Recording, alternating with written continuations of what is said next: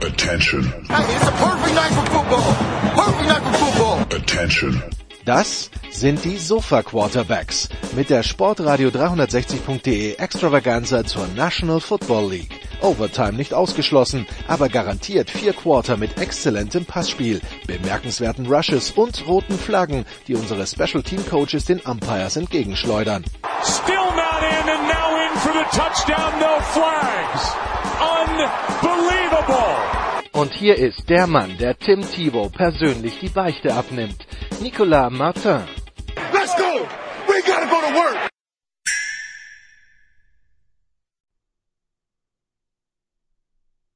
Sport 360, die Sofa Quarterbacks, College Football. Wir sind wieder am Start, besprechen all das, was äh, letzte Woche passiert ist und für viele und für manche Teams schiefgegangen ist. Das Geschehen in Woche 10 und äh, ja, ich möchte auch einen Rant loswerden. Also, da, fährst, da fährst einmal zum Rugby nach Frankreich, hast mal irgendwie weniger Zeit, dich College Football zu widmen und man kann die Jungs nicht eine Woche alleine lassen und schon bricht komplettes Chaos aus. Es ist wirklich zum Weinen, aber wir besprechen es trotzdem, das ganze Chaos. Und zwar zum einen, äh, ja, sein Team ist wieder in den äh, Top 25 gerankt. Ähm, dementsprechend ist er wieder dabei. Hallo Sal, Salmita.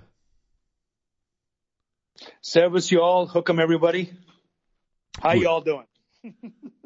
In dem Moment, wo ich gesagt habe, sein Team ist wieder in den Top 25 gerankt, wussten alle, ich meine nicht Jan Wegwert. Hallo Jan. Was für eine nette Introduction. Sal, warum sagst du nicht mehr Hook'em Guys, sondern Hook'em Everybody? Das ist neu. Oh, yeah, oh, Um, okay, yes, ser- Servus you all. Yeah, sure, you're right. I, I, it's been such a long time. I'm out of, but I'm yeah, out of Servus practice. you all, hook 'em guys. Yeah, Äh, okay, äh, das Einzige, also ich bin einfach nur froh, dass du nicht singst. okay. Hey, no, no, I will sing. No! No, no, no, no, hold on. When Texas makes the final CFP ranking. So if it's in, if it's in two years or if it's in 10 years, look forward to it. Okay? You have no worries about it going forward in the, in the, in the, uh, in the next year. Gut, und Christian Schimmel von der Draft.de und der Sohn ist auch dabei. Christian, der äh, mich tapfer nach Frankreich begleitet hat und dementsprechend auch dieses leichte Chaos dann auf dem Handy sich hat entfalten sehen. Hallo Christian. Korrekt, aber im Auto nicht mit dem Zug. Der Zug, der Zug hat eine Bremse, vor allen Dingen, wenn ein Purdue auf dem Footballplatz steht. Aber gut. Ja, okay, gut. Dann kommen wir mal zum Geschehen äh, der Woche. Über die Maction äh, legen wir den Mantel des Schweigens. Das möchte, glaube ich, Herr Wegwert soweit nicht, äh, nicht erwähnen, wenn er nicht muss. Äh, wir schauen auf die Ergebnisse vom Wochenende, äh, ganz besonders natürlich die gerankten Teams. Wobei, nee, Jan, äh, es gab ja unseren Trash Ball, Yukon gegen UMass. Yukon bestätigt den Trend. Ja, ähm, Yukon bestätigt den Trend. Ich habe ganz kurz mal reingeschaltet und habe dann irgendwie aber es doch nicht übers Herz bringen können, das mir ganz anzugucken. Dafür reicht der Masochismus nicht. Ähm, ja, äh, UMass war ja sogar war ja sogar dran und hatte hat ausgeglichen, aber am Ende hat sich dann doch Yukon durchgesetzt. Vor allem das Running Game. Besonders viel gepasst haben sie nicht, aber sie hatten ein, zwei längere Runs und den Rest haben sie dann mit Ball Control erledigt. Ja, 5 und 5. Die Yukon Huskies sind ein Sieg von ein, von der Bowl Eligibility entfernt. Äh, wirklich Riesenjob von Jamora. Äh, gibt's nix. Also, äh, Liberty und Army noch auf dem Spielplan. Äh, schauen wir mal. Ähm, Liberty wird vielleicht schwer, aber why not Army? Gut. Dann schauen wir auf Samstag und äh, let there be chaos und ab dafür. Äh, Sal, die, äh, die Tennessee Volunteers. Erstmal vielleicht die Geschichte des Jahres, gehen ungeschlagen in das Spiel gegen Georgia. Die Offense von Tennessee hochgelobt, die Defense von Georgia hochgelobt und es gab einen klaren Sieger, die Defense von Georgia. Sal. 27-13 für Georgia am Ende in diesem Duell zwischen 1 und 3. let me take a step back uh, to last week. Uh, I was a little bit mixed. Um, wow, is it? It's quite early because wow, Tennessee's number one. Really? Uh, are we? Are we really to call them the, the number one team in the land? Um, just, but you know, it is about this season, and you know, last season, you know, Georgia obviously, um, you know, defending champion. They haven't really done anything to to not be number one. But then I said to myself, you know what? When the rankings came out, I said to myself, this is awesome. All the, everything that we saw in the first week would be solved on the field. And that's what we want to see. So it, it actually, I think it was a perfect spot in terms of the schedule and the teams that were involved in the top six, if not the top eight, that, okay, now it's set up. Georgia and Tennessee, Saturday, Vern game. This will decide not only the SEC East, but probably the SEC championship because, you know, whoever is playing, I think those two teams are playing definitely better than everyone in the West. And then this means that they'll be in the playoff. So that was awesome and it added some, some meat to the game. So what it did was it gave some great bullet, bulletin board material for Georgia and said, look, they don't even respect us. We're the champs and they made us third. Are you kidding me? So that was Tennessee lost that already. I already knew what was going to happen. But an interesting point, I think was Daniel. Is Danielson still the um, analyst with? Um, yes. Whoever, you know, yes. okay, yeah. Yeah. He made a very good point that it seemed like Tennessee was either out of it or they're not used to it. Whereas Georgia, all they've done for the last since the Kirby Smart era is play these games, the Vern game, if not the blackout game. Um, they've suffered heartbreak. They've suffered um, victories. This was their atmosphere. Okay, it also helped that they were uh, between the hedges at Sanford Stadium. But you could see that Tennessee, and other than that last minute touchdown, and I really wish, I mean, of course, it's okay because it actually helps Tennessee and it helps that um, um, that they didn't lose by by uh, by 21. But I really wish they didn't score the last touchdown just for Georgia's, def- you know, if in case Georgia does slip up later in the season, that if they they have um, a loss, but they proved it on the field. Tennessee embarrassed themselves for three and a half quarters, but they were really never in it. And yeah, like I said, once you gave Georgia that that that disrespect, um, it's working this year for Kirby, and it's not working for for Saban. And um, so Georgia is now the really the mature team. And as I've always said it, and they also made this other comment. This is, or I think it was on Sports Center after the game.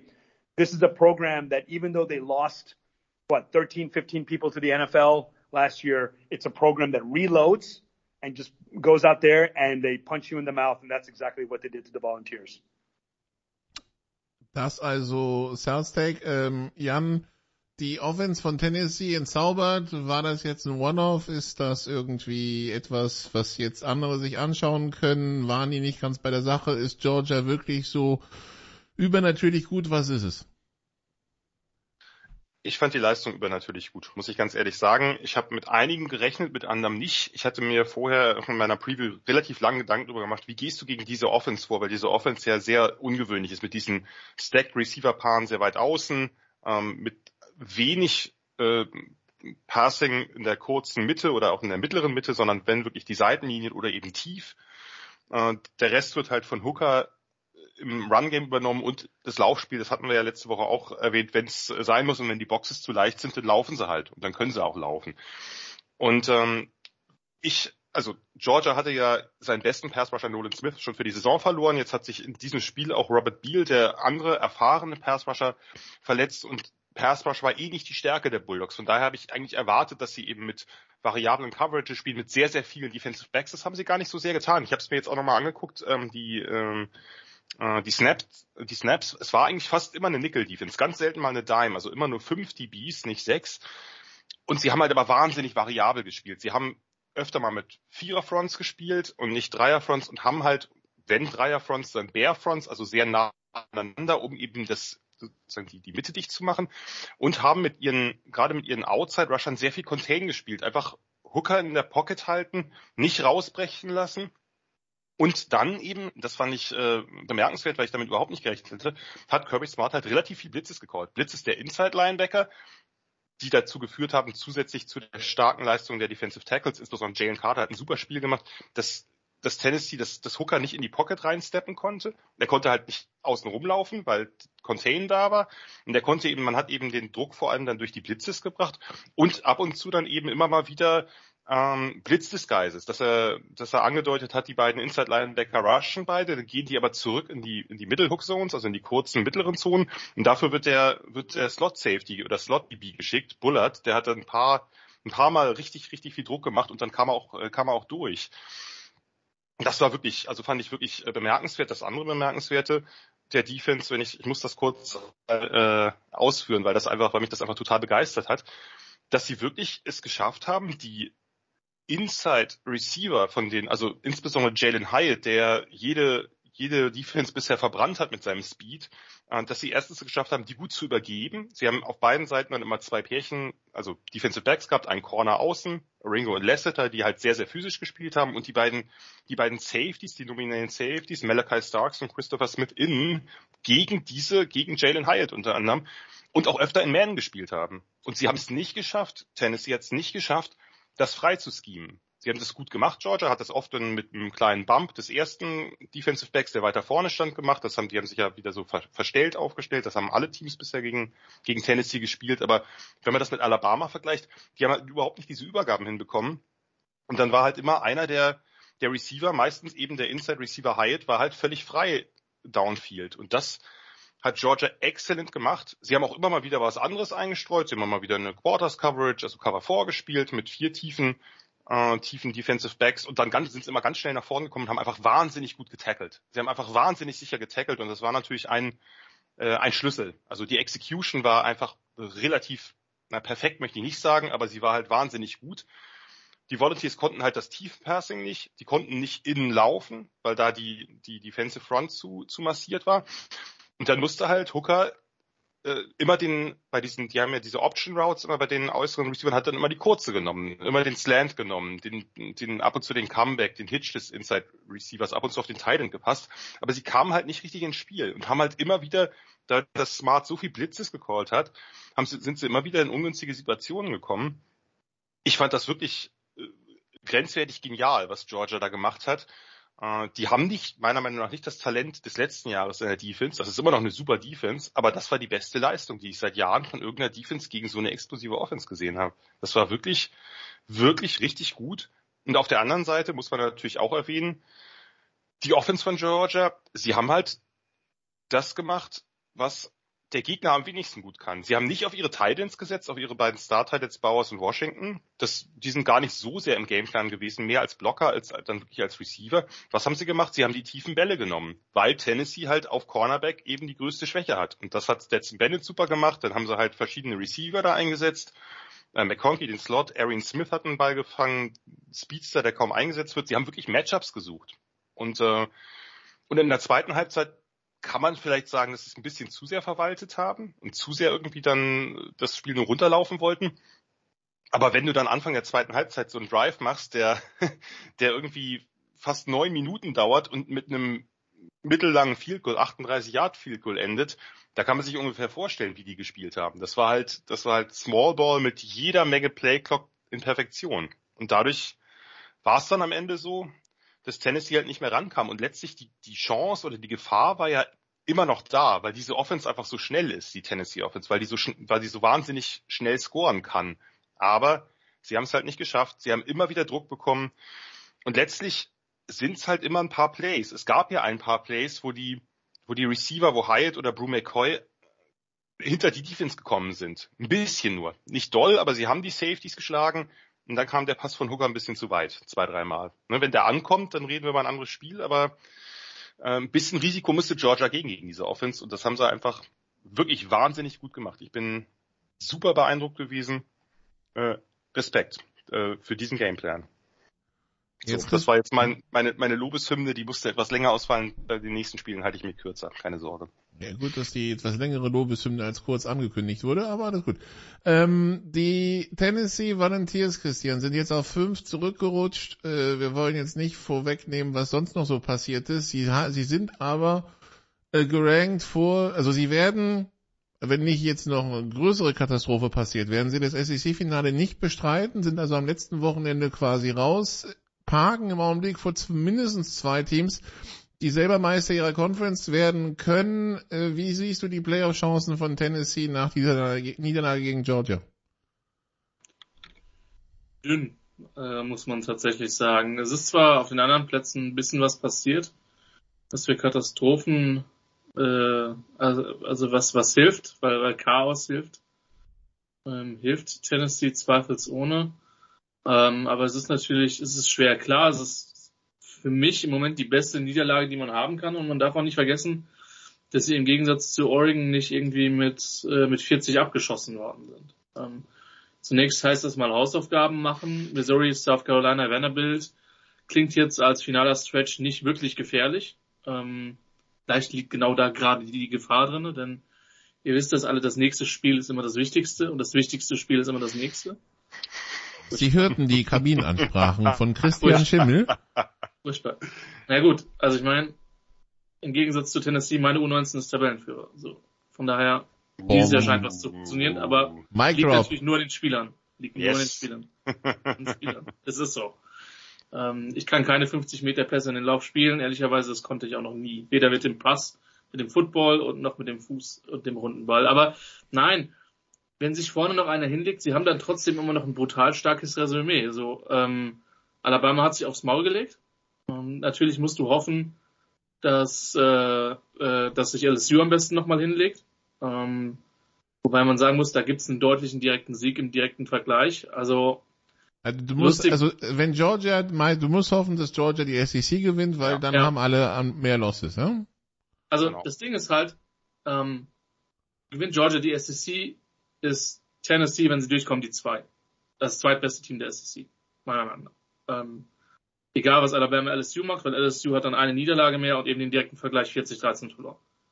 Ähm, dann wird einer von Ohio State Michigan reinkommen, wenn es so weiterläuft, aber auch da wird es halt zusehen, wie geht das Ergebnis und dann muss man halt ehrlicherweise sagen, ähm, Pac-12, kommt einer durch, ja oder nein? Das wird sich zeigen. Ähm, Clemson hat sich auf die Fresse gelegt. Ähm, ungeschlagenes TCU wird mit Sicherheit in den Playoffs sein, aber auch die haben noch einen harten Stretch vor sich. Also ich, ich, liebe Kollegen, ihr wisst ja, ich bin den Zahlen immer sehr zugewandt. Ich würde denen immer noch irgendwo um und bei um und bei 30 Prozent geben. 30, 35 Prozent. Vielleicht sogar noch zu niedrig angesetzt. Ich Weil wollte gerade sagen, du hast gerade von dünn gesprochen. Eigentlich, wo du es ja aufgedröselt hast, ich finde, die Chancen sind gar nicht so dünn. Nee, sind sie auch nicht. Je mehr man, je mehr man drüber nachdenkt, Schedule, das, was woanders noch passiert, Teams, die noch gegeneinander spielen. Ähm, Katastrophe wäre halt wirklich LSU kommt durch und LSU gewinnt das, gewinnt das SEC-Finale mit einem Punkt oder so. Das wäre, glaube ich, somit das größte, das größte Problem, weil ich nicht glaube, dass dann äh, LSU oder Georgia halt nicht drin sind. Aber Ja. Die Frage ist Oder halt eben- wahrscheinlich, oder was eben- machst du, was machst du im Vergleich eines One-Loss Ohio State oder Michigan mit Tennessee, wenn sie beide nicht, ne? Aber ja. Aber Und genau möcht- das ist das Ding. Dadurch, möchte- wenn das Spiel knapp ausgeht. ja. Sorry, ich wollte nicht undercut nehmen. Nee, nee, alles gut. Ähm, und ich möchte auch jetzt tatsächlich mal hier etwas ähm, erwähnen für alle Leute, die einen, die einen Athletic-Zugang haben. Ähm, das, was uns Jan Wegwert und mit Abstrichen ja auch ich durchaus seit Jahren sagen, ähm, dessen Artikel von, von Ari Wasserman, der ja einer der Lead College Football Writer ist halt, The Price We'll Pay for College Football Expansion am Beispiel von LSU gegen, gegen Alabama. Ähm, und da hat er mit Sicherheit äh, relativ viel Wahres geschrieben, denn ähm, zu dem Spiel kommen wir ja noch, oder auch zu diesen Partien wie Georgia gegen Tennessee, die werden dann immer noch einen hohen Stellenwert haben, aber die, die Auswirkungen werden halt geringer sein. Das ist zweifellos so. Ich finde es halt spannend.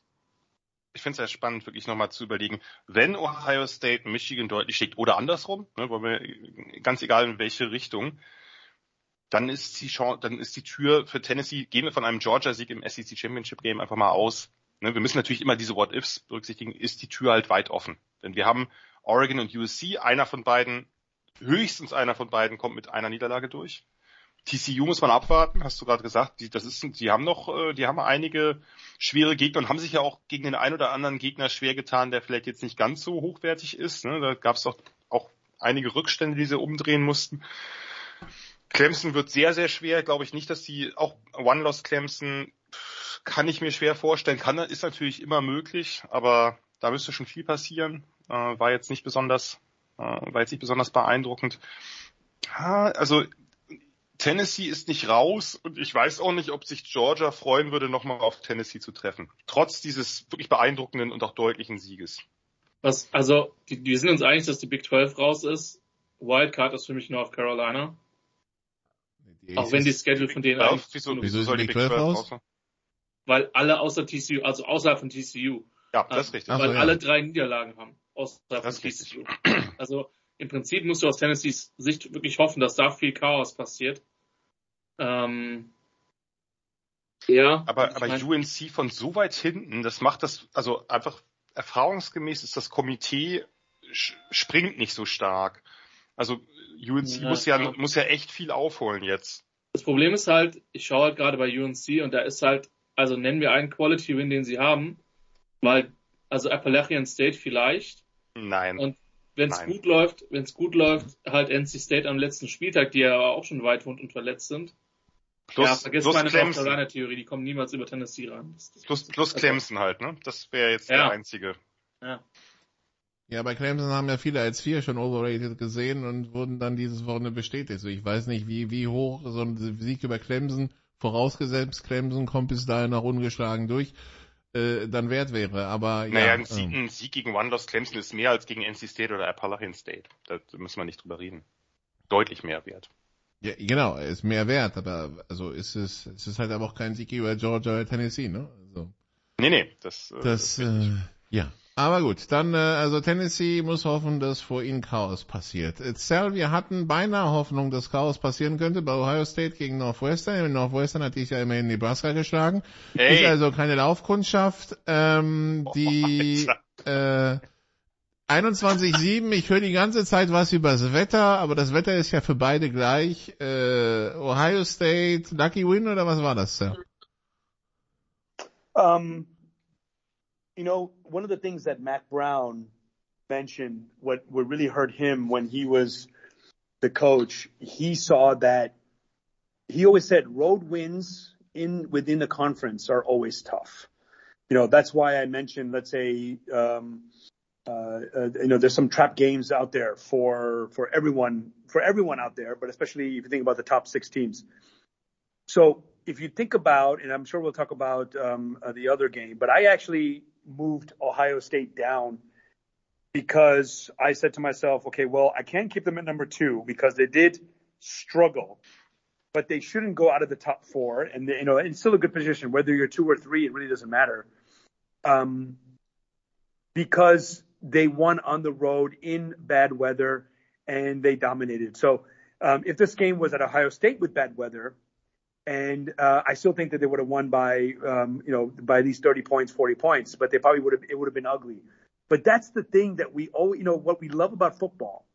If you think about the olden days, those muddy, snowy, rainy, foggy games that go into lore as to like, wow, did you watch that game last weekend? You know, if nothing's better than a than a football game late November, beginning of December, where the snow is falling down and everything. So let's um, call it, Big Big Ten football.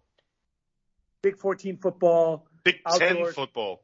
And this is why I'm against um, um, um, Soldier Field from covering for getting a dome. I mean, you know, it's again, it's one of those again posturing by owners to get you know taxpayer money to pay for a new stadium and everyone sees the model from Jerry World to, um, uh, let's say, I'm trying to think of, or SoFi Stadium, excuse me, where, you know, of course, SoFi Stadium's in a good weather stadium, but it's, it's still covered. But where they make their money is selling those suites. And so, um, of course, you can have suites in Chicago, but, but also for the fans. They want to make the, it's all about the experience of the fans. Can, can they, um, um, type in their social media posts their Instagram TikToks while in the stadium because I have had to do that at Allianz Arena. In fact, you know, you know, a little bit uh, humble brag. I was the first one to tweet out of Allianz Arena officially um, back in 2010, 11, and it's cold, and you're typing away, and it's tough. So how do you create an atmosphere uh, to do that? But that's the that's the point I'm trying to make is we want that kind of football. We need that kind of football, and it's in the Big 14, in the AFC, NFC North. We want to see those playoff games in the snow, in the rain. I mean, one of the things that was actually, I remember growing up in Houston as well. After Houston beat Cleveland in Cleveland on the road to make the playoffs, guess who their wild card opponent was? They had to go back to Cleveland. So it's like, here's a dome stadium team, a run and shoot team. How are they going to do it? So, so I don't, I, I don't see how Ohio State can be can be. Um, they won 21-7. They were down seven nothing, and they won the rest of the game, and they won it handily. I don't, I don't miscredit them. So I actually moved them down to three.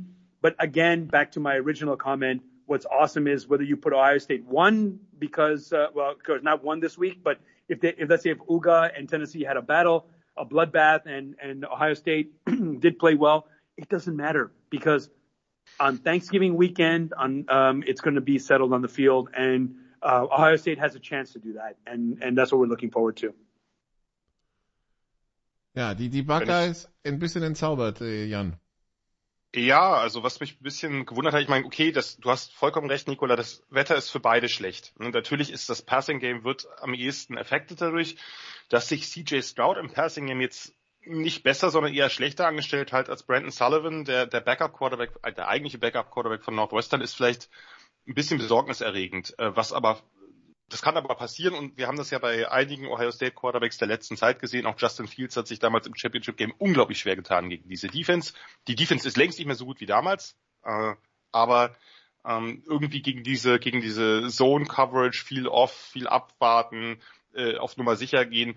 Das irgendwie hat er kein Mittel dagegen gefunden. Die haben jetzt dann am Ende auch ein bisschen variabler gespielt. Aber was mir eigentlich Sorgen macht, ist, ähm, dass sie das Laufspiel nicht in Gang gekriegt haben über weite Strecken. Am Ende ging es dann. Als Stroud selber gelaufen ist, ist ja eigentlich überhaupt nicht seine Stärke. Und als Mayan Williams dann so ein bisschen in Fahrt kam, weil einfach Ohio State immer den, den Ball hatte und die Defense irgendwann müde wurde von Northwestern. Aber Northwestern ist eigentlich eine fürchterliche Laufdefense. Nicht ganz so schlimm wie letztes Jahr, aber immer noch ziemlich schlecht.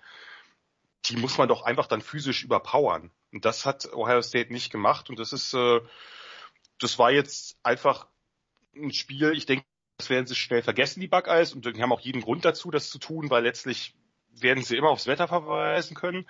Aber so richtig dolle gegen so ein schlechtes Team, das wirklich ja nur ein einziges Spiel gewonnen hat und gegen FCS-Gegner verloren hat, gegen Mid-Majors verloren hat und auch sonst einfach ziemlich erbärmlich aussah. Naja, also so ganz wohl ist mir dabei, wäre mir dabei nicht als Buckeyes-Fan, aber letztlich muss man das wahrscheinlich abhaken und zu so tun, als ob es nie passiert wäre. Aber ist es nicht irgendwie, Jan, so ein Problem, dass sie schon das ganze Jahr, ich meine, sie werden hochgeheilt, weil wegen dieser Offense und irgendwie haben wir das Gefühl, so, es gibt zu viele mögliche, es gibt zu viele äh, Occurrences, wo sie die PS nicht auf die Straße bekommen? Aber eigentlich fand ich jetzt eher, eigentlich eher in, in, in den letzten, also eigentlich wirklich nur das Penn State Spiel und davor war es ja schon so, dass sie eigentlich das meiste relativ deutlich gewonnen haben. Und klar, am Anfang Notre Dame, aber ähm, das würde ich noch so unter eingrooven abbuchen. Die letzten zwei Wochen, die machen mir ein bisschen Sorgen. Davor fand ich Ohio State sehr überzeugend, auch in der Defense eigentlich. Nur jetzt muss man halt gucken, ist das ein, ist das ein Trend oder haben Teams vielleicht gerade gegen die Defense der Buckeyes irgendwie Wege gefunden, den Ball besser zu bewegen?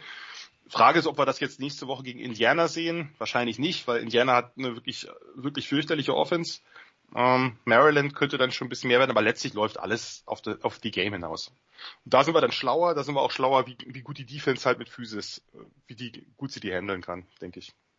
Gut, dann also Northwestern gegen Ohio State, äh, 7 zu 21 verloren. Dann war die Nummer 4 unterwegs, Clemson auf dem Weg zu Notre Dame und äh, Christian, es ist bisher, es war bisher nur bedingt das Jahr von Notre Dame, ja, wurde ja auch viel rumkritisiert, wahrscheinlich auch zu Recht. Und dann kommt Clemson und Clemson wird einfach mal äh, beide beidseitig paniert und mit 35-14 nach Hause geschickt. das ist schon, das war schon so mit die eine, auch eine der großen Überraschungen der Woche. Auch einfach die, der, der Abstand. Ja, ja, ja, paniert und in, in besten Weihwasser vorgegart. Ähm, Wobei man sagen muss, auf beiden Seiten würde ich nicht ganz unterschreiben, weil offensiv war das halt auch von Notre Dame nicht viel. Also, wir haben diesen Punt-Block, der quasi zu sechs Punkten führt. Ähm, Pick Six, dann kommt der Freshman Quarterback für einen Play rein, wirft direkt eine Interception. das war gut. Wow.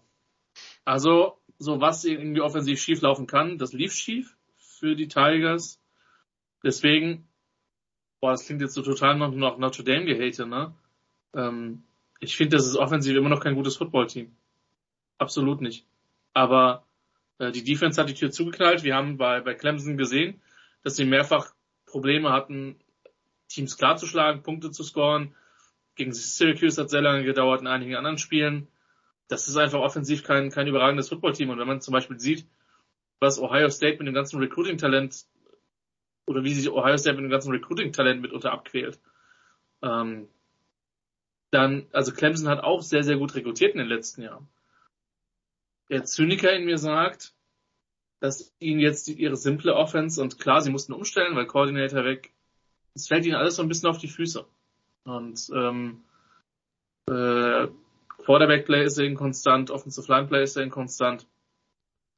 Und Notre Dame, du hast recht, der Abstand ist groß gewesen, aber der Abstand ist vor allen Dingen deswegen groß gewesen, äh, weil Clemson mit der Offense selber nichts, auf, nichts mehr auf die Reihe bekommen hat. Notre Dame musste offensiv gar nicht so viel zeigen.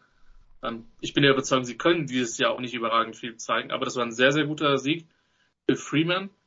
Ähm, ich weiß nicht, wie ihr das seht. Für mich stand der eigentlich nie zur Debatte. Ähm, nicht nach einem Jahr, nicht nach dem, mit welchen Ambitionen er, er geholt worden ist. Ähm, aber das war natürlich jetzt ein, ein entscheidender Sieg für ihn, um ihm ein bisschen mehr Zeit so oder so zu geben. Und ich glaube schon, dass er entscheidend daran arbeiten muss, wie seine Offense nächstes Jahr aufgestellt ist. Ähm, die Defense hat durchaus gute Spiele gehabt, wenn auch nicht durchgehend.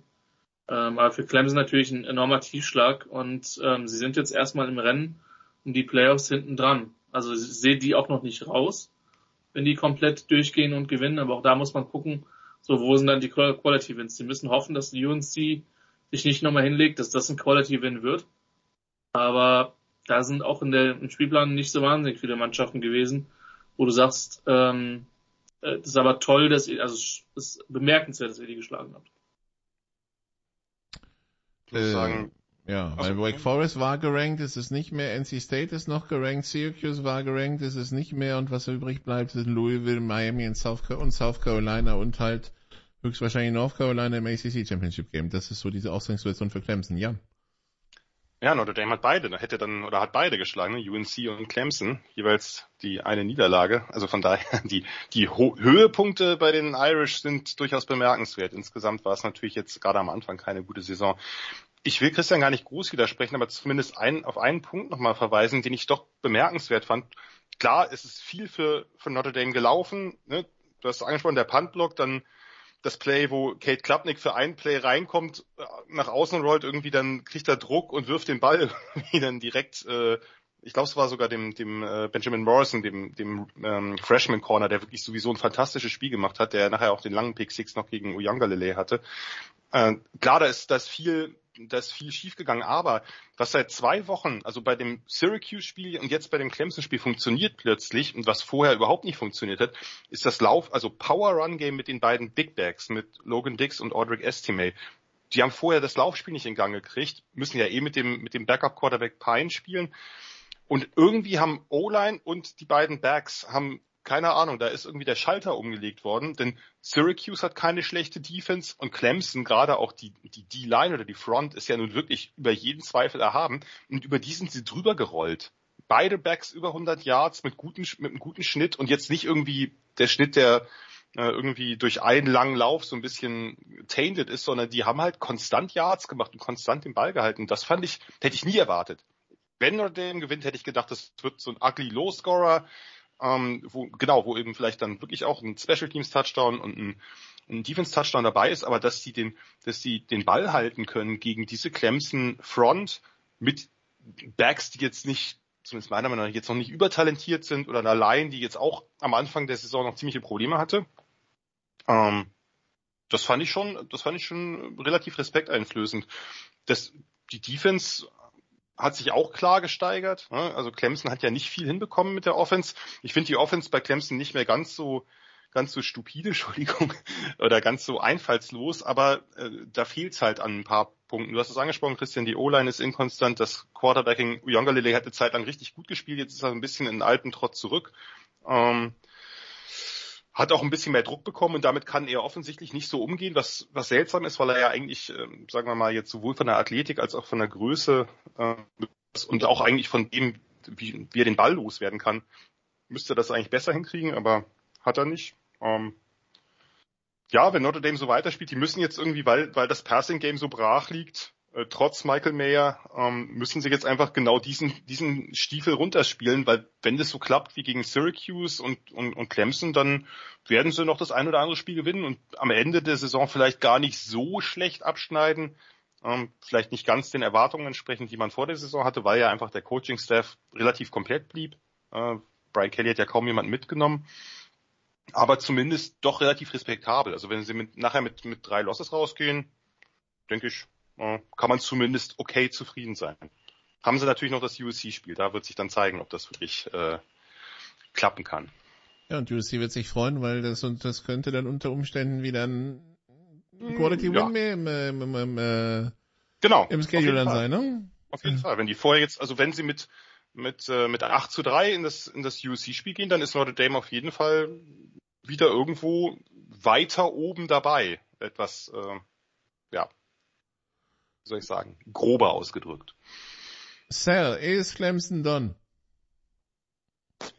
Oh yeah. Um, seeing what what happened this weekend, and it's crystallizing more and more with uh, with the top.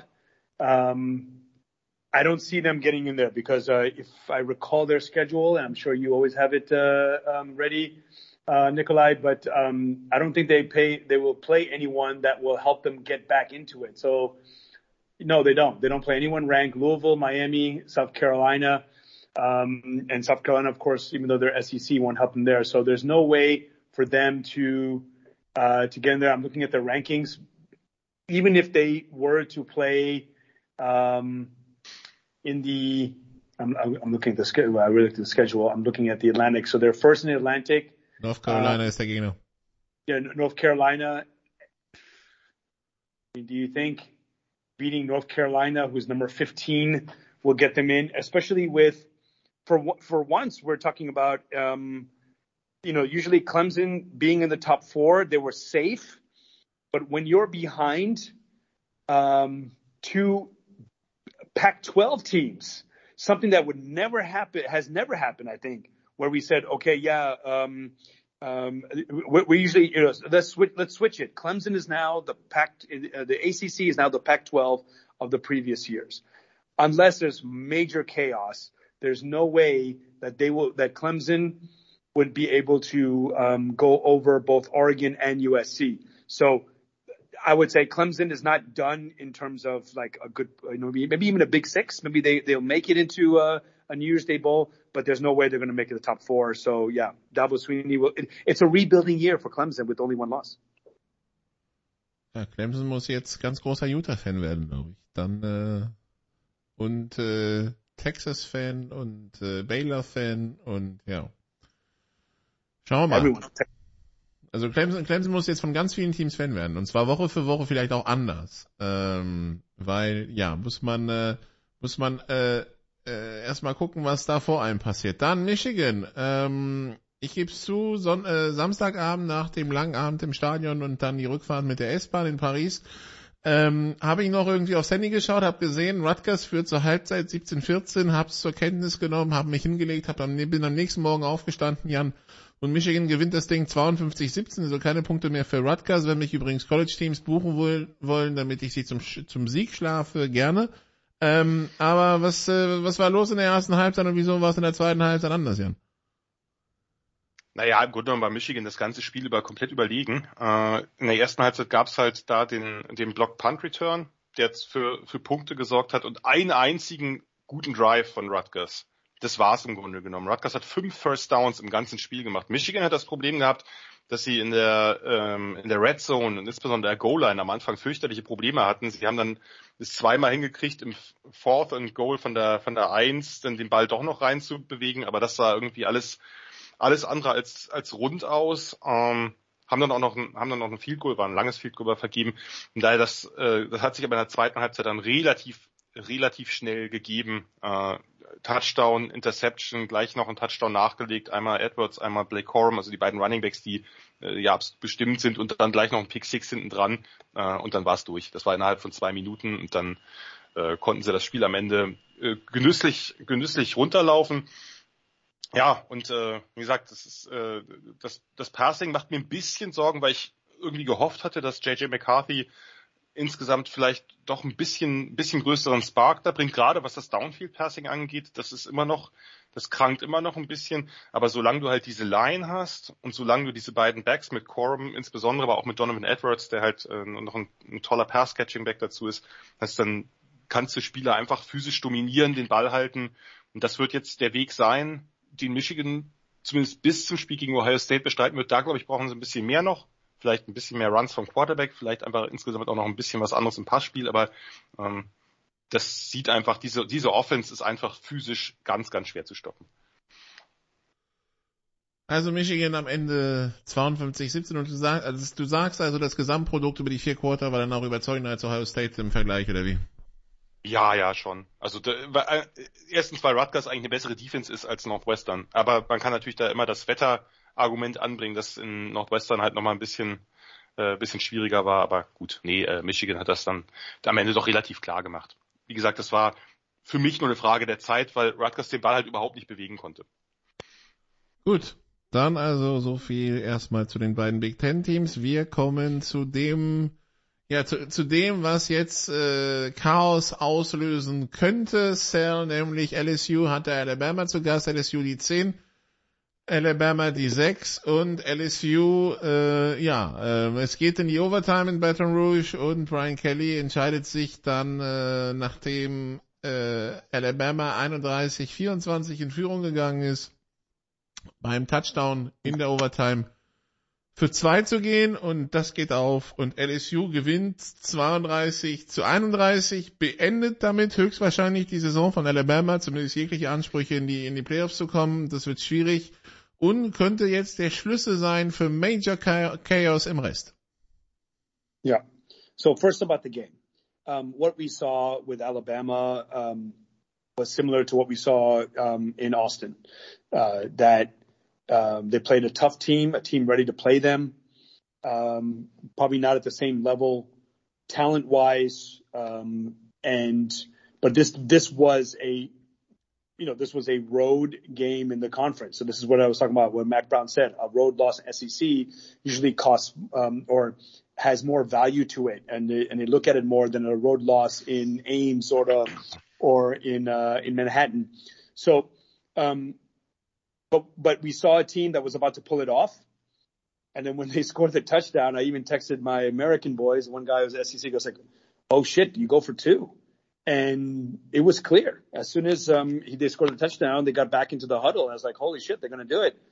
And um, yeah, why not? I mean, LSU has uh, nothing to lose at this moment, and this is a good chance for them to, um, yeah, to to win the game. You're at you're at home, you might as well do it. Usually, you think it's the road team that needs to do it. But then I went and, and looked at LSU's schedule. Yeah, they lost the first game to FSU. Like Alabama, they lost to Tennessee, so I think that's a good loss in that respect. But then since that loss, they won in the swamp.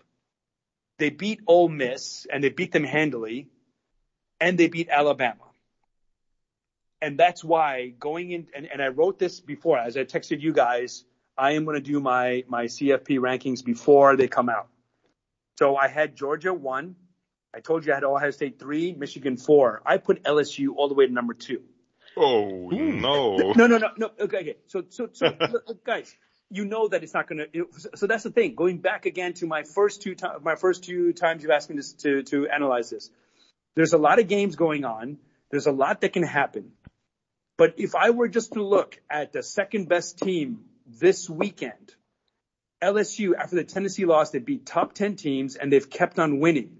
And the reason why they're number two, I couldn't put them um, um, I could have put them number three, but then again, I told you why I moved OSU down to number three, and I couldn't put them number four. But obviously, the the uh, the I guess the CFP was right. It doesn't matter where you place them now because it will be settled in the field. But maybe it will be settled on the field. LSU versus Georgia. So even if you put them one and four, one of them is going to drop out, or one of them will yeah, or drop down. So you know Georgia will probably move down to number three, and LSU would fall out as a three-loss team. But if I just say how they've played oh, since that loss, a good loss, they are number, they're top of the SEC West and they are in the driver's seat. They can cause chaos not only in the SEC West, but then the SEC and they may not make the final CFP, but and as we saw, or maybe if you saw, if people look on ESPN, you know, right here, why LSU is a key to chaos in the CP playoff, and that was before I saw those headlines. That's the way I thought about it. So I, so yeah, so they played well in that game, and I really do think that if I had a vote in that room, I would have put LSU too, and that's why I, I, I debut it now here. And you might say, well, Sal, what about TCU? Which of course we'll get to, but again, the SEC and the Big 14 teams will, will beat each other on the field. So as long as TCU wins out, and we know either LSU or Georgia will have a loss going forward, we know the other teams in the top four will get a have a loss. OSU, Michigan, TCU can move in. So that's why I'm not cheating TCU. And in fact, if TCU can learn from Georgia, just because you're not in the in the top four, it's not over yet. Keep winning. Use that energy to get all the way to the Big 12 title. Well, use that energy for this weekend, but we'll talk about that. Aber Christian, so, yeah. Christian, ich glaube schon, dass das Playoff-Komitee sich so persönlich denkt, oh Gott, bloß nicht LSU SEC-Meister, weil bisher haben sie kein Zwei-Loss-Team reingelassen. LSU SEC-Champ müssten sie wahrscheinlich und dann viel Spaß beim Rest. Ja, aber wird, wird halt passieren. Ich musste zugeben, ähm, ich musste so stark an Auburn denken letztes Jahr und ähm, LSU hat den Fehler nicht gemacht und so hasenfüßig gecallt, dann in der Verlängerung. Ähm, das war, das war dann Der Witz war schon letzte Woche nicht so gut. Christian, man muss es nicht egal. übertreiben. Ich werde ich werd nicht mehr so viele Gelegenheiten haben, ihn zu bringen. Deswegen, ähm, man muss, als, als, du weißt, als Grüner muss man gute Sachen auch recyceln. Das habe ich jetzt hiermit erledigt. Ähm, ich glaube, das Ding ist jetzt aber restlos verwertet, ja. Ja, man, man tut, was man kann. Ähm, natürlich würde sich das Komitee vermutlich schwer, schwer tun, aber es wird dann halt auch kein Weg dran vorbei. So ehrlich muss man halt sein. Ähm, und in dem Spiel war ja auch so un, unfassbar viel drin, viele Führungswechsel.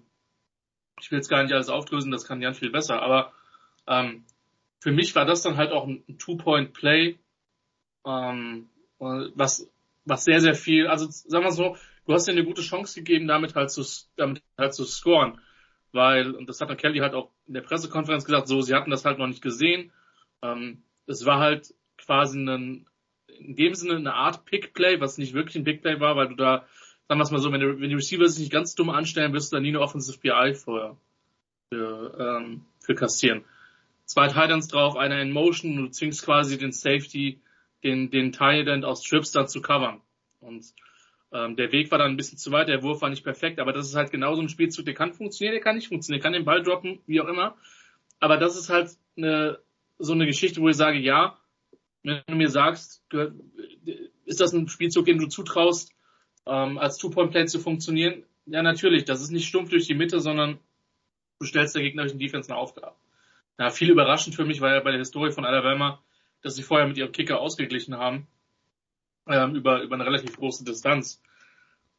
Ich, ich weiß nicht, vielleicht, und das wäre jetzt meine, meine Überleitung tatsächlich zu, zu Jan, ähm, vielleicht müssen wir ein bisschen, ein bisschen Abbitte bei, bei Brian Kelly leisten. Ähm, Mache ich nur sehr ungern. Ähm, aber ähm, das ist schon ein gutes Produkt, was da jetzt auf dem Platz ist und ich habe denen definitiv auch nicht zugetraut, dass die Berner schlagen.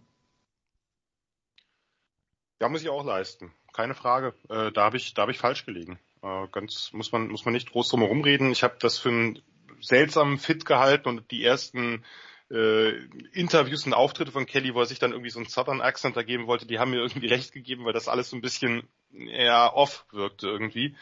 Aber wenn sich und überlegt, dieses lustige Spiel gegen FSU auch?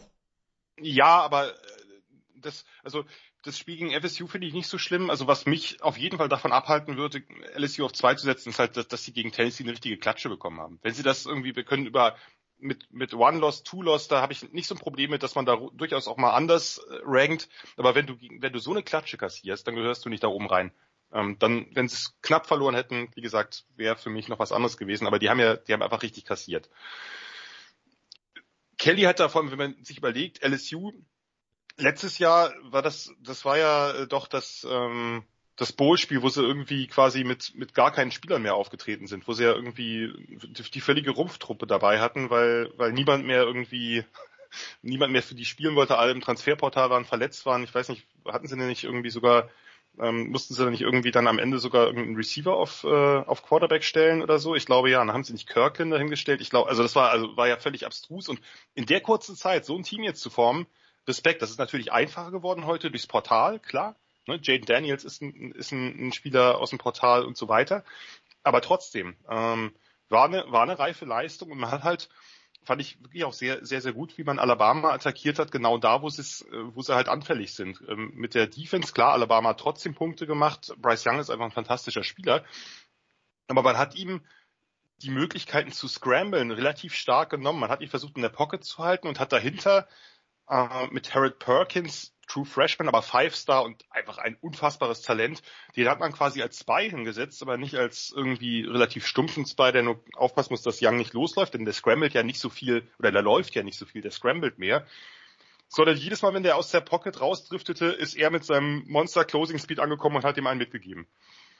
Das war, das war schon sehr beeindruckend und auch sonst, die Line hat vorne richtig gut gespielt. Ujulari, BJ Ujulari, der Bruder von Aziz Ujulari, hat ein fantastisches Spiel gemacht. Ähm, man hat die O-Line von Alabama vor Probleme gestellt. Man hat erneut gesehen, dass die Receiver von Alabama nicht gut genug sind, um sich dauerhaft Separation zu arbeiten. Der eine oder andere macht ein Play, insbesondere Ja'Cory Brooks, aber das war halt insgesamt zu wenig.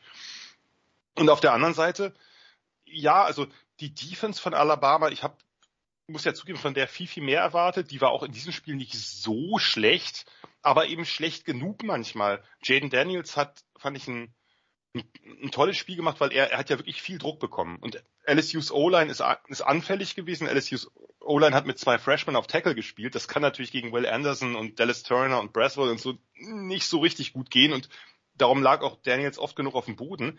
Aber er hat eben das Spiel dann in die eigene Hand genommen und vor allem eben auch in, in die eigenen Beine genommen.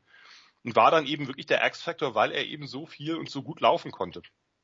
Und das, ähm, das verbunden mit einem relativ, ja, doch deutlichen Kurzpassspiel. Man hat halt einfach nicht ihn lange in der Pocket stehen lassen äh, wollen. Das ist total verständlich, weil da wäre einfach, hätte ein das andere Mal einfach einen aufs Maul gekriegt.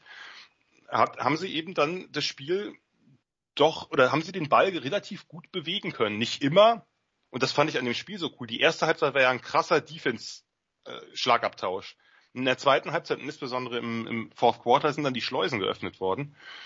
Von daher wirklich ein, ein Spiel, was, glaube ich, lange in Erinnerung bleiben wird. Äh, und zu diesem Two-Point-Play hat Christian alles Wesentliche gesagt. Das ist ein Play, was, was gut funktionieren kann. Und mit Mason Taylor ist der, der Sohn von, von Jason Taylor, dem Hall of Fame Defensive End der, der Dolphins, auch übrigens ein, ein True Freshman und ein ziemlich großes Talent.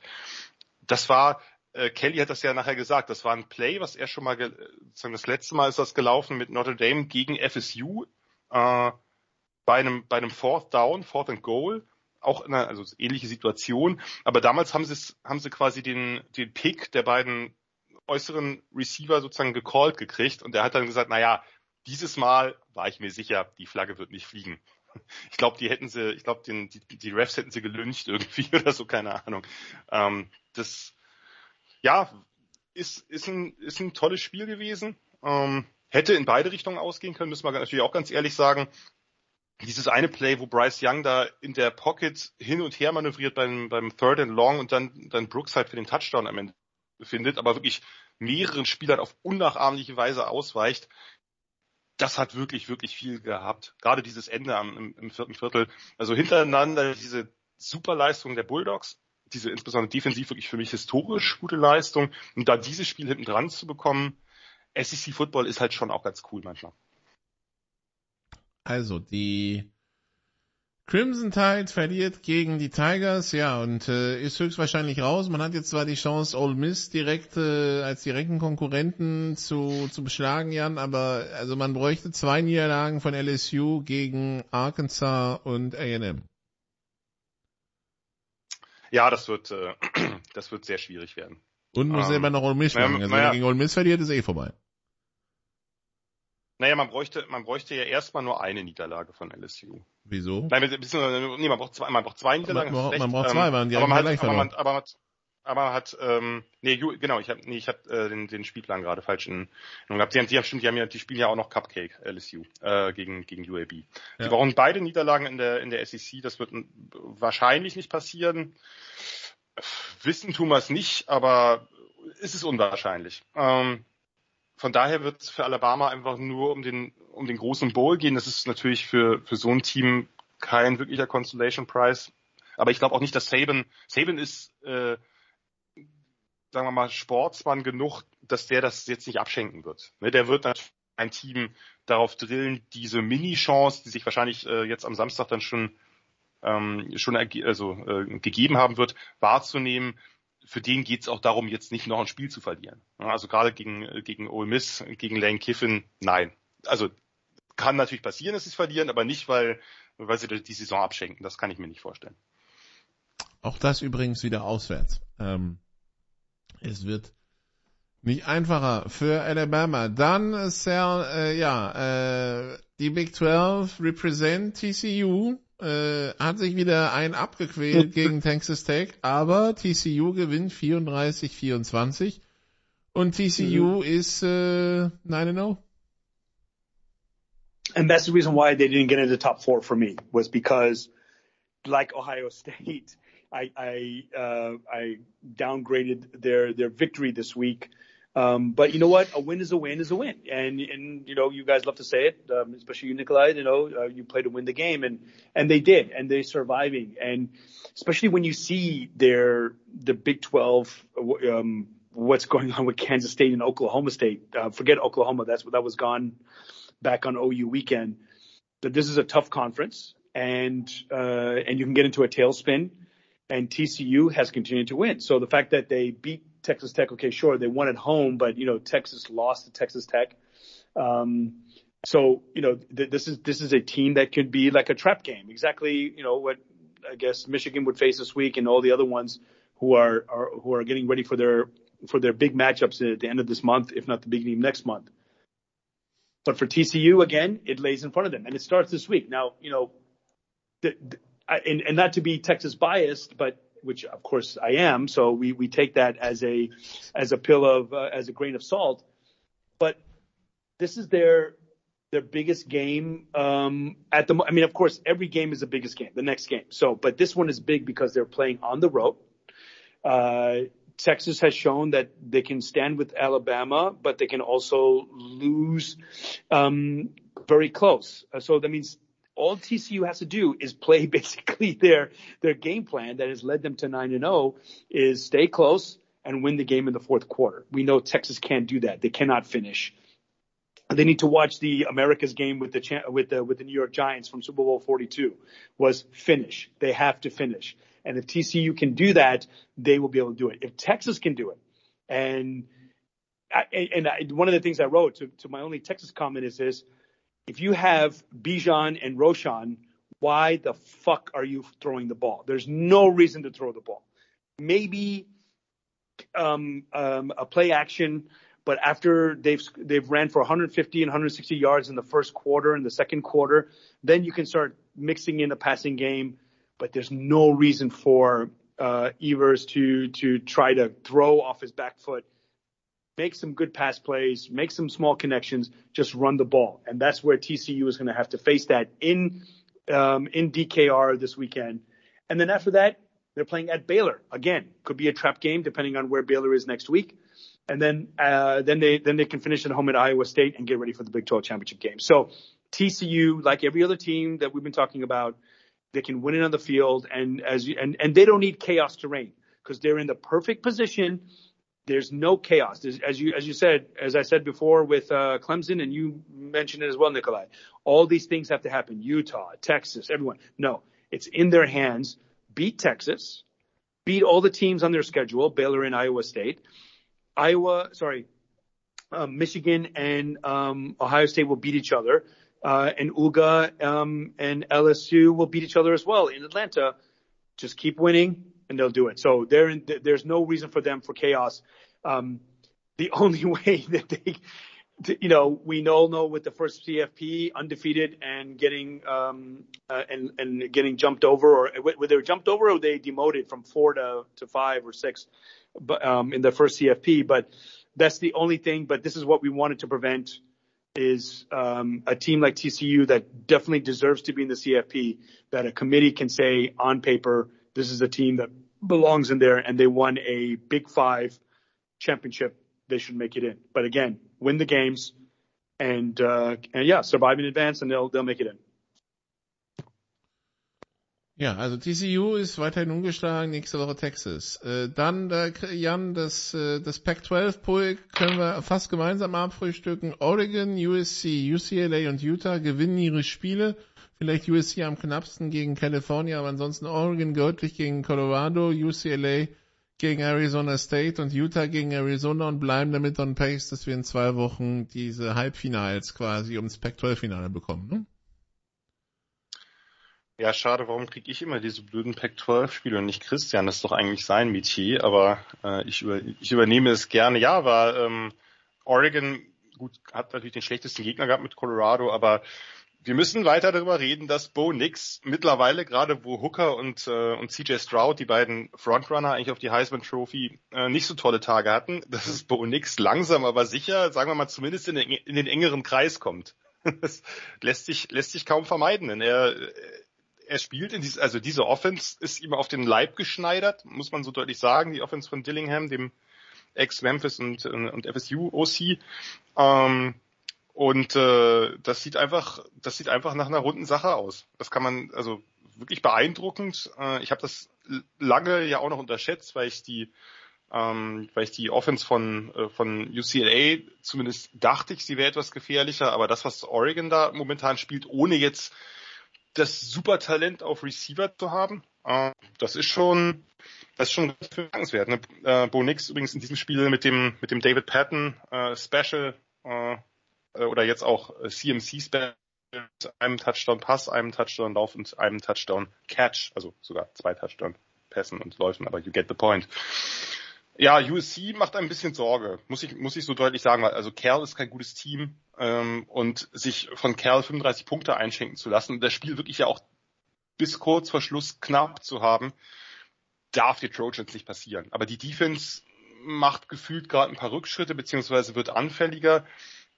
Und da wird man sehen, wie das, äh, wie das dann in den Halbfinals aussieht. Ähm, ja, UCLA. Ähm, auch da muss man über die Defense reden. Äh, auch das war jetzt ganz sicherlich kein Ruhmesblatt, aber da sieht die, da sieht die Offense genau wie bei USC halt äh, entsprechend gut aus. Äh, Dorian Thompson Robinson hat mal wieder äh, ein bisschen was aus der Hurdle School gezeigt und mehrere Hurdles gebracht, die absolut fantastisch sind. Vor allem einer, da kamen noch ein paar Moves hinten dran, das sah aus wie beim Videospiel. Und sie haben das, das muss man auch sagen, äh, sie haben das Ganze ohne Zach Charbonnet gemacht, der halt ausfiel äh, kurzfristig und ähm, sie mussten dann umstellen, haben dann mit ihrem Backup Running Back Keegan Jones gespielt und vor allem aber ihren Slot Receiver Casimir Allen äh, zum Running Back umfunktioniert. Der ist nicht besonders groß und nicht besonders schwer, aber das hat funktioniert. Also bei Chip Kelly läuft's gerade. Ich meine, dass er so Receiver Running Back Hybride hat, das kennt man natürlich aus Oregon Zeiten, aber na, das ist jetzt doch ein bisschen was anderes, weil die Offense auch ein bisschen eine andere ist. Ähm, das war schon, äh, das war schon relativ, ähm, relativ bemerkenswert. Stimmt, ich glaube, den, den hat er noch einen Backup Receiver, äh, der kaum eingesetzt wird. Den hat er dann noch als dritten Running Back eingesetzt und der hat auch noch einen Touchdown gelaufen. Also ähm, also einen, einen größeren Receiver. Das ist schon, äh, das war schon ganz witzig. Aber trotzdem, äh, auch da 36 Punkte darfst du nicht gegen ein Team wie Arizona State kassieren. Für mich der, der Head Scratcher bei den, bei den Teams, die wir jetzt gesprochen haben. Warum packst du als Oregon so drei von vier Trick Plays aus, die du halt irgendwie in einem relevanten Spiel zeigst? Also irgendwie nur Azul Touchdown Run, dann, dann gibt's einen Touchdown Pass auf dem Defensive End, das Bonix äh, Pass Catching Play hast du angesprochen. Ich verstehe, dass es Spaß macht, ich verstehe nicht, warum du das in so einem Spiel zeigst. Oder es, es würde im Rose Bowl also, so viel mehr Spaß machen, möchte, möchtest also sagen. Also das Ding ist halt, das andere ist halt, was wir halt auch schon mal von Coaches gehört haben.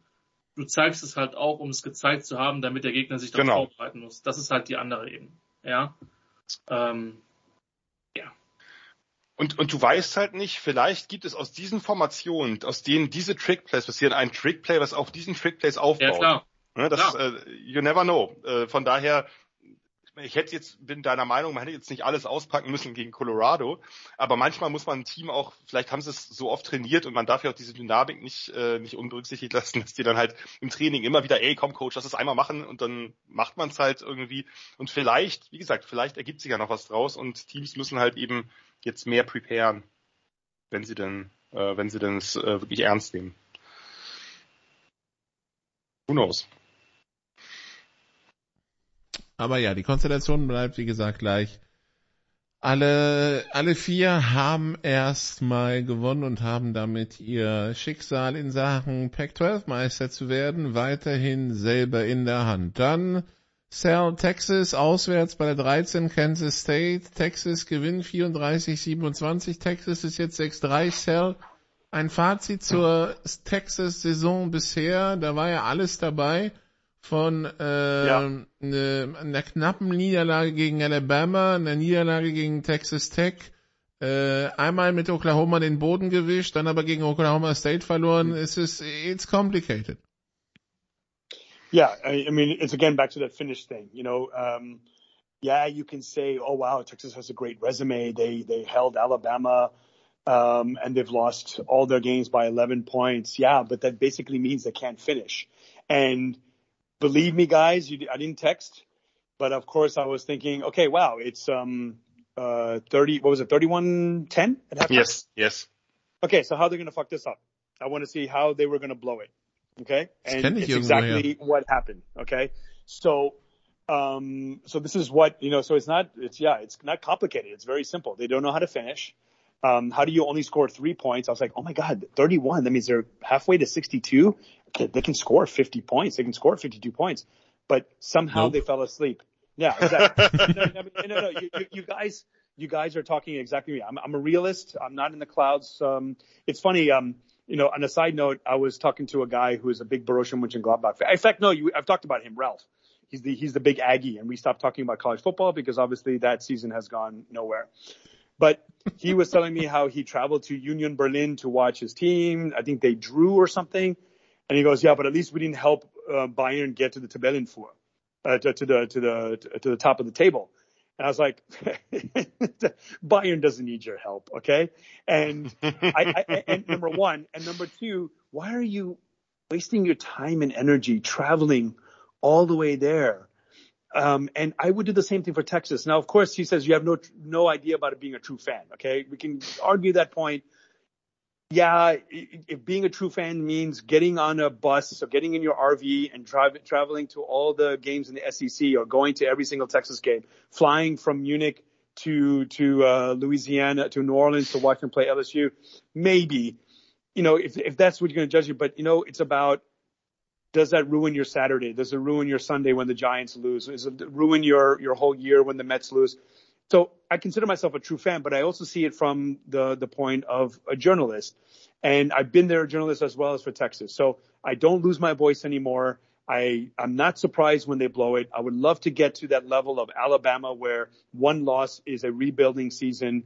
Um, and it shouldn't be. Uh, one loss, two losses should still get you to the Big 12 championship game or the SEC championship game. And, and so th- they just need to finish. So what they can do this week against TCU.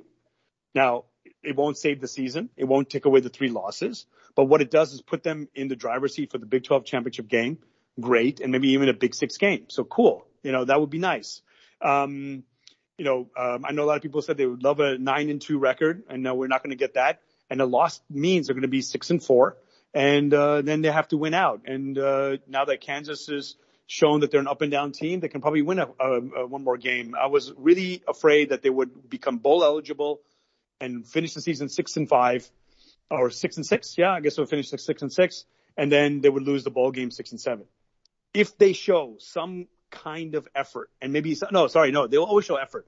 If they show some kind of finish and smart play calling, again, Bijan and Roshan should, should be option one and option two. Passing should be option seven let anyone else let anyone else run it. Actually, no, exactly option seven because it should be Bijan Roshan, Roshan Bijan, Bijan Roshan, and then maybe Evers or even fuck throwing um, um, Kurd in there, Hurd or whatever his name is.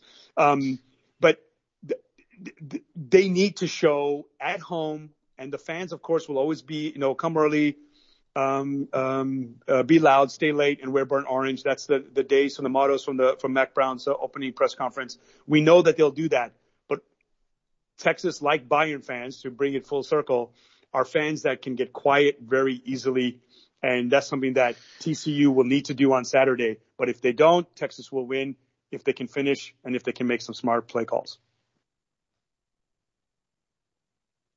Jan hatte tief Luft geholt am Ende von Cell. Nee, bitte. Ja, nee, nee, das war nur, ich, ich fand nur die äh, Prioritätensetzung lustig. Also ich gehe mit ihm mit, dass Bijan Robinson und Roshan Johnson die äh, wichtigsten äh, nicht die wichtigsten Spieler der Offense sind, soweit würde ich bei, bei Roshan nicht gehen, aber zumindest äh, die, die größte Priorität besitzen sollten. Aber so schlecht finde ich das Passspiel, gerade wenn du einen, einen Xavier Worthy hast, einen der besten Deep Threats des Landes, einen guten Titan mit Sanders, finde ich es jetzt nicht.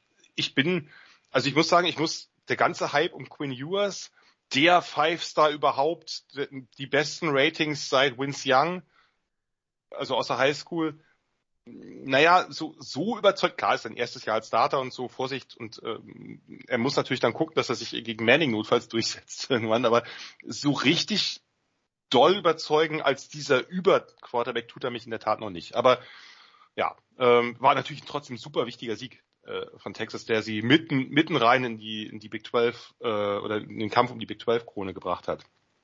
Trotz des Comebacks von K-State, ähm, am Ende macht Texas ja dann noch zweimal spannend, dass sie den ersten Fumble äh, nicht recovern äh, und den zweiten dann doch, also äh, bei äh, wenigen Plays hintereinander erst, also gegen Adrian Martinez.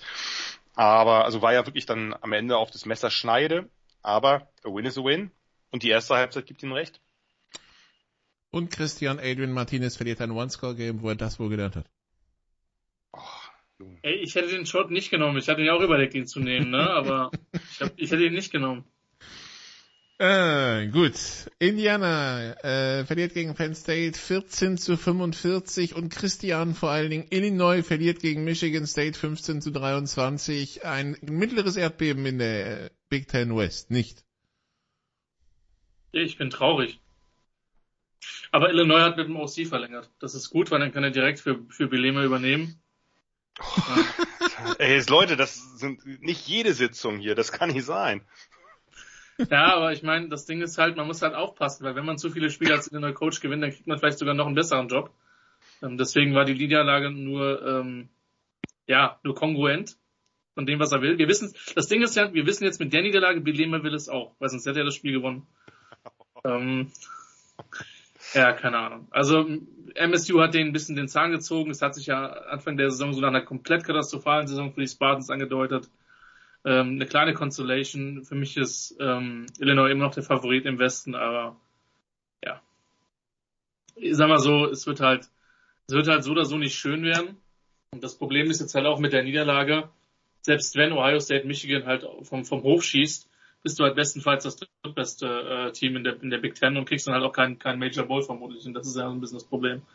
Wofür sich die Teams dann eigentlich warm gespielt haben im Westen, wenn man eben davon ausgeht, ich weiß gar nicht, ob das, ob das Championship Game wieder in Indianapolis sein wird.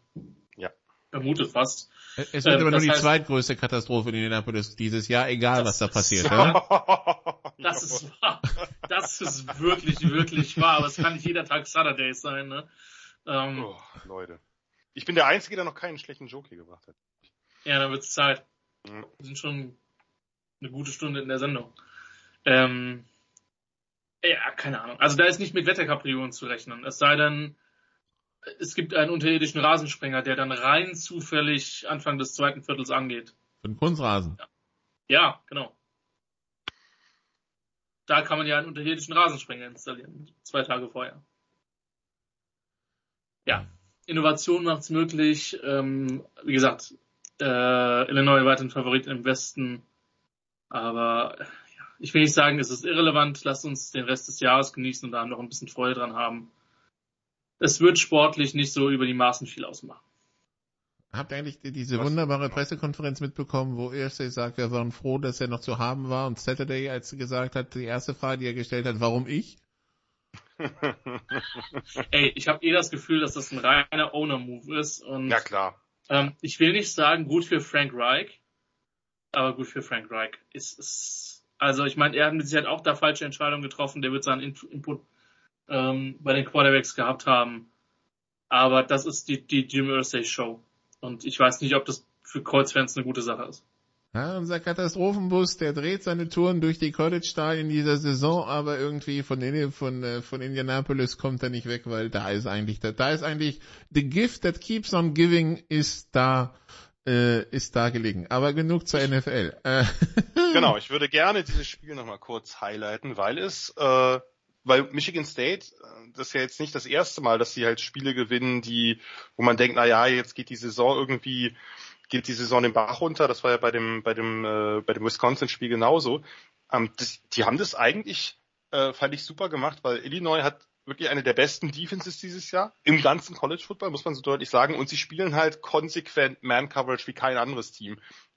Michigan State hat nicht die, hat nicht das, sagen wir, das, die Offense, um damit wirklich dauerhaft mitgehen können. Das haben sie gemacht. Sie haben die Receiver, die guten Receiver, aber die Receiver gar nicht so viel äh, gar nicht so viel eingebunden, wie sie gerade zu Beginn, wie, sie, wie man vielleicht erwarten könnte, sondern was haben sie gemacht? Sie haben Pässe auf die Running Backs, Screen Passes, ne, wenn du eine, eine Defense hast, die eben aggressiv ist, die auch durchaus den einen oder anderen Blitz schickt, sind Screen Passes immer eine gute Methode, schnelle pa Swing Passes, die Titans eingebunden. Das hat wunderbar funktioniert. Also und dann, wenn, wenn auf die Receiver, dann eben Underneath Passing, nichts Tiefes, weil da stehen die Safeties und die äh, gleich, glaube der erste, das erste Play war ja gleich ein, eine Interception von Sidney Brown. Danach haben sie das ein bisschen, bisschen sein gelassen, sondern haben dann, wenn überhaupt, sowas Backshoulder Throws, die halt nicht so große Chance haben, gegen Man Coverage intercepted zu werden. Ähm, sondern dann haben sie einfach und eben viele Rollouts mit Crossern, mit Overroutes, also versucht irgendwie das,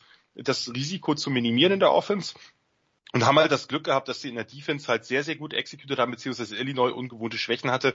Die hatten am Ende, ich glaube, die haben wirklich sehr, sehr viele Fourth Downs probiert, auch Fourth Downs in der Red Zone oder nahe der Red Zone. Die sind fast alle haben, haben nicht geklappt. Ich glaube, die ersten fünf sind schiefgegangen, dann am Ende gab es dann gab es dann einen, der geklappt hat und dann hat der nächste gleich in, in, in, in dem Drive dann auch nicht mehr geklappt. Also ähm, das war einfach, war einfach, sagen wir mal, ein bisschen, vielleicht ein bisschen Glück auch dabei. Ne, da gab es diesen diesen Misskick auch, diesen Punt-Block in Anführungsstrichen von, von Illinois, die sonst ja eigentlich sehr gute Special Teams haben.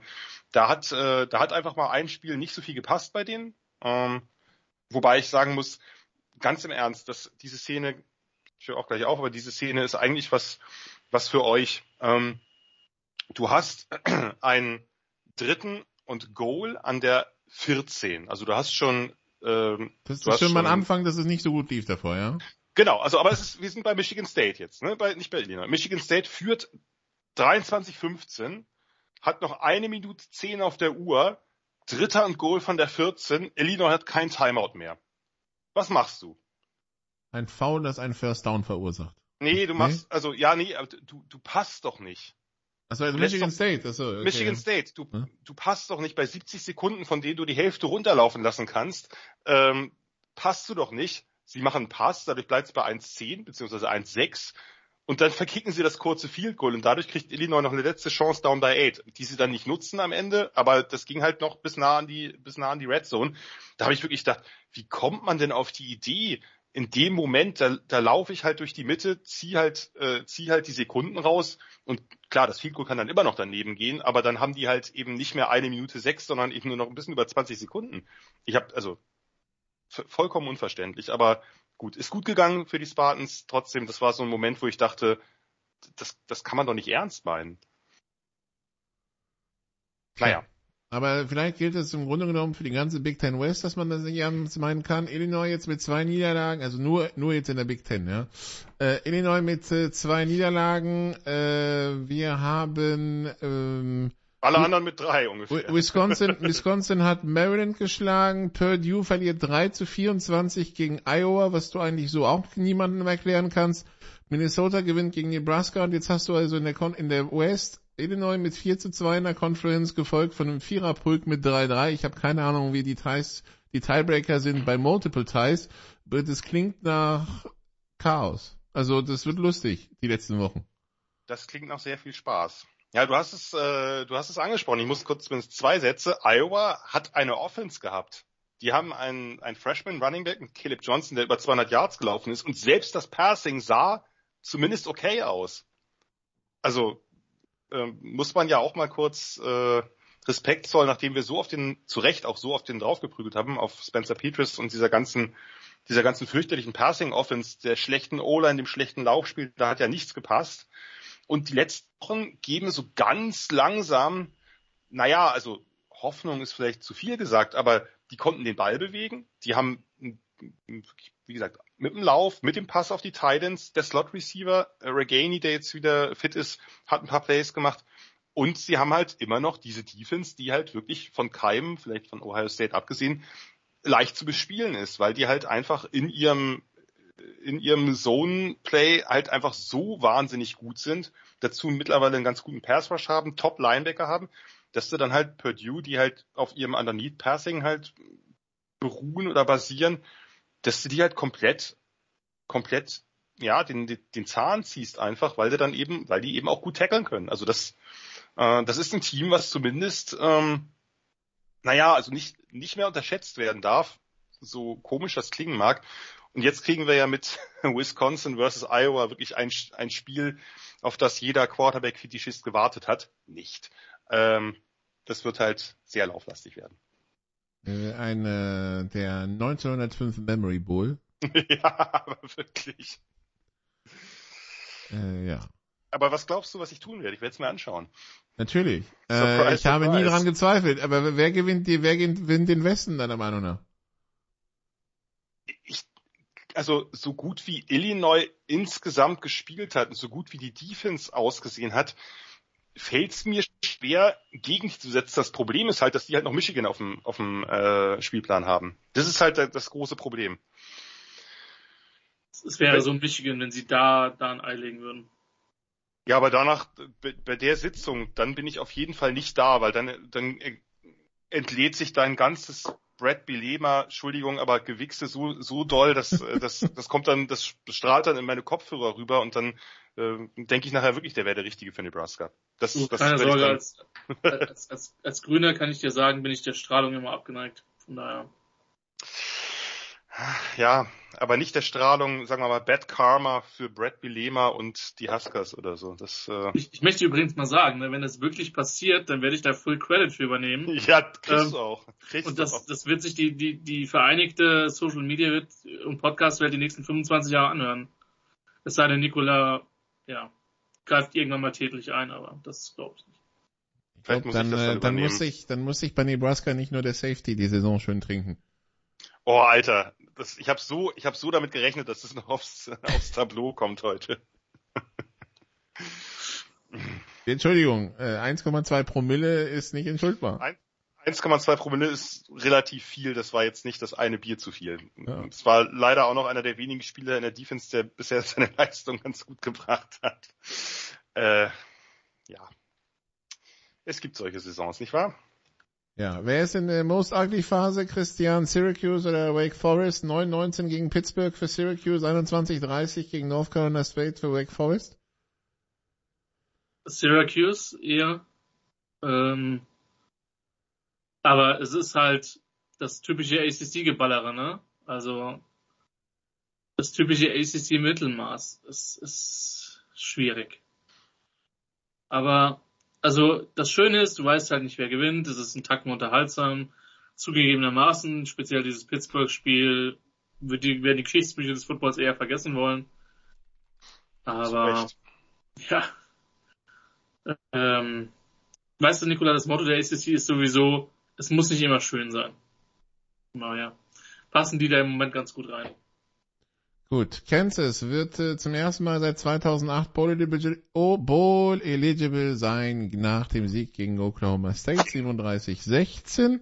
Oklahoma also nochmal, das war die nächste Klatsche, ne? Also ja, ja. OSU ist ja wieder verprügelt worden. Ja, ja, Oklahoma aber, State, da fallen aber, die Räder jetzt komplett ab. Aber da muss man sagen, da war der, der dritte Quarterback nur drin und das war dann eine Rangelei. Also das ging dann nicht mehr gut. Äh, und äh, ja, an, äh, an anderen Ergebnisse, Sal, Texas A&M mhm. verliert gegen Florida 24 gegen 41. Wie müssen wir uns im Hause Mieter Woche für Woche statt äh, vorstellen, wenn das A&M-Ergebnis bekannt ist? Ja, How much do you celebrate each week? Um, honestly, it's when Texas loses. then I see, okay, how, wh- what, where can I look on the scoreboard to make me happy? Oh, okay, Oklahoma lost, um, A&M loses as well, then I'm fine. Um, yeah, um, that they're off my radar in that. And what I find really interesting, maybe you guys can okay, maybe I should be the best one to explain this, but the the jokes on the SEC um, uh, the SEC show on on YouTube is freaking hilarious, and they they show A and M fan looking in the couch for the buyout, and of course they made a joke on ESPN about that as well. So really, we were talking about two months ago this Fisher Saban rivalry and and how A&M was going to be. I mean, right now LSU kept on winning after losing to uh, to to Alabama, but now, yeah, we're talking about buying out Fisher, and, and maybe I'm looking at it outside, but remember, I was the one calling for every Texas coach that couldn't beat Oklahoma's head in mid big of October and said, okay, we need to buy him out, bring in uh, Major Applewhite. We need to bring in um, shit. What's his name from U of H that we brought in? What was his name? That was so long ago. Um, which name? From Houston. Remember we wanted to bring him in. He was such an awesome guy. Tom um, Herman. Herman. Man, if what he could do at U of H and with the Texas, Texas budget and the Texas recruiting, you know, Herman's going to win multiple, not one, not two, not three, not four, but, you know, five CFP top. So, I mean, this kiss is coming from, this is probably what the Aggies were talking about. Oh shit, it's on. Fisher is going to take on Saban. Our team's going to punch them in the mouth. We're going to go to the SEC championship game. So, um, maybe I'm not surprised about it, but maybe you can tell me, like, are, are we seriously talking about two months later buying out Fisher? I mean, so that's the state of their program. So I could, I could care less. As long as they're on our schedule, I want them on our schedule. I need them on our schedule. That's the second second uh, um, Few Good Men, Fraga de Era, uh, uh, reference. I would love to play A&M, and um, but yeah, um, it's it's a sad state right now that they go from a top five team to a team that's looking to buy out their coach.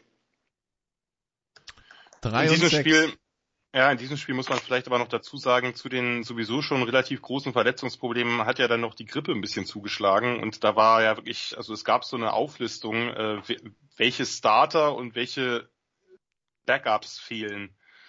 Das war halt schon krass. Also das war halt ein Rumpfteam. Äh, bei allen anderen Niederlagen vorher, glaube ich, verdient A&M und verdient Jimbo jede Menge Kritik, bei dieser vielleicht am wenigsten. Jetzt kommen Auburn und UMass. Ähm, ja, darüber, über UMass haben wir schon gesprochen.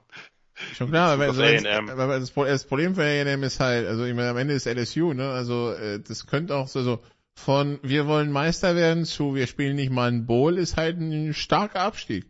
Ja, ja. Äh, ja, sind wir gespannt, was da passiert. Äh, ansonsten, äh, achso, USF feuert den Headcoach an? Ja, Jeff Scott, der ehemalige Clemson Co-OC. Äh, wir haben jetzt, oder ich habe mich ja schon öfter über diese Offense ausgelassen, ob das jetzt wirklich die beste Verpflichtung war, das werden wir, das, oder das wissen wir jetzt, dass es das nicht ist. 4 zu 26, also vier Siege, 26 Niederlagen bei einem Team wie South Florida, das jetzt nicht von, von allem drum und dran jetzt nicht zu den allerschlechtesten Mid-Majors gehört, was Infrastruktur, was, äh, sag mal, regionales Talent und ähnliches betrifft. Ich habe irgendwo gelesen, dass USF wahrscheinlich versuchen wird, jetzt einen Coach ein bisschen über ihrer Kragenweite zu verpflichten, weil sie die Ressourcen haben. Für Jeff Scott, ja, war äh, das war gar nichts, äh, muss, muss man so deutlich sagen. Und ähm, wir werden sehen, wie das, da muss man natürlich noch abwarten, wie das mit dem anderen Clemson OC, äh, Co-OC war mit Tony Elliott, der jetzt aber bei Virginia sein erstes Jahr hat und da nicht so, das nicht so gut aussieht, aber äh, da sollte man vielleicht im ersten Jahr noch nicht unbedingt den Stab drüber brechen bei Jeff Scott kann man es tun. Äh, wie gesagt, 1 zu 8, 2 zu 10 und 1 zu 8, die drei Saisons, geht so. Ist überschaubar gut. Ist überschaubar gut. Okay, dann Christian Liberty schlägt Arkansas 21-19. Liberty ist 8 und 1 und ungerankt. Deine Chance für, auf einen Rant, auf einen Rant gegen das Komitee.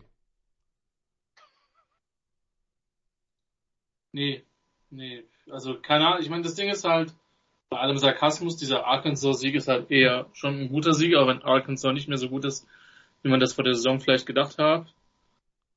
Ähm, aber vor allen Dingen, man darf ja nicht vergessen, dass Liberty eben ohne Malik Willis ist. Ähm, rein sportlich muss man da schon respektieren, was Hugh Freeze da macht. ihr merkt es ja, dass mir das durchaus schwer fällt. Ja. Der übrigens ja seinen Vertrag bis 2030 verlängert hat für 5 Millionen oder knapp 5 Millionen pro Jahr. Ja, das ist Bums, weil wir wissen alle, dass Freeze, also das ist halt die wirklich, äh, wenn man, wenn man sagen will, man sieht etwas Gutes in diesem Liberty, ähm, in diesen Liberty-Siegen, dass sich Hugh Freeze für einen besseren Job warm läuft. Natürlich will ich den wieder bei einem Power 5 Programm sehen, aber auch nur aus reinem Egoismus, weil ich dann, also, weil wir alle wissen, dass es halt zumindest unterhaltsam werden wird. Ob es gut wird, werden wir sehen. Aber es wird unterhaltsam.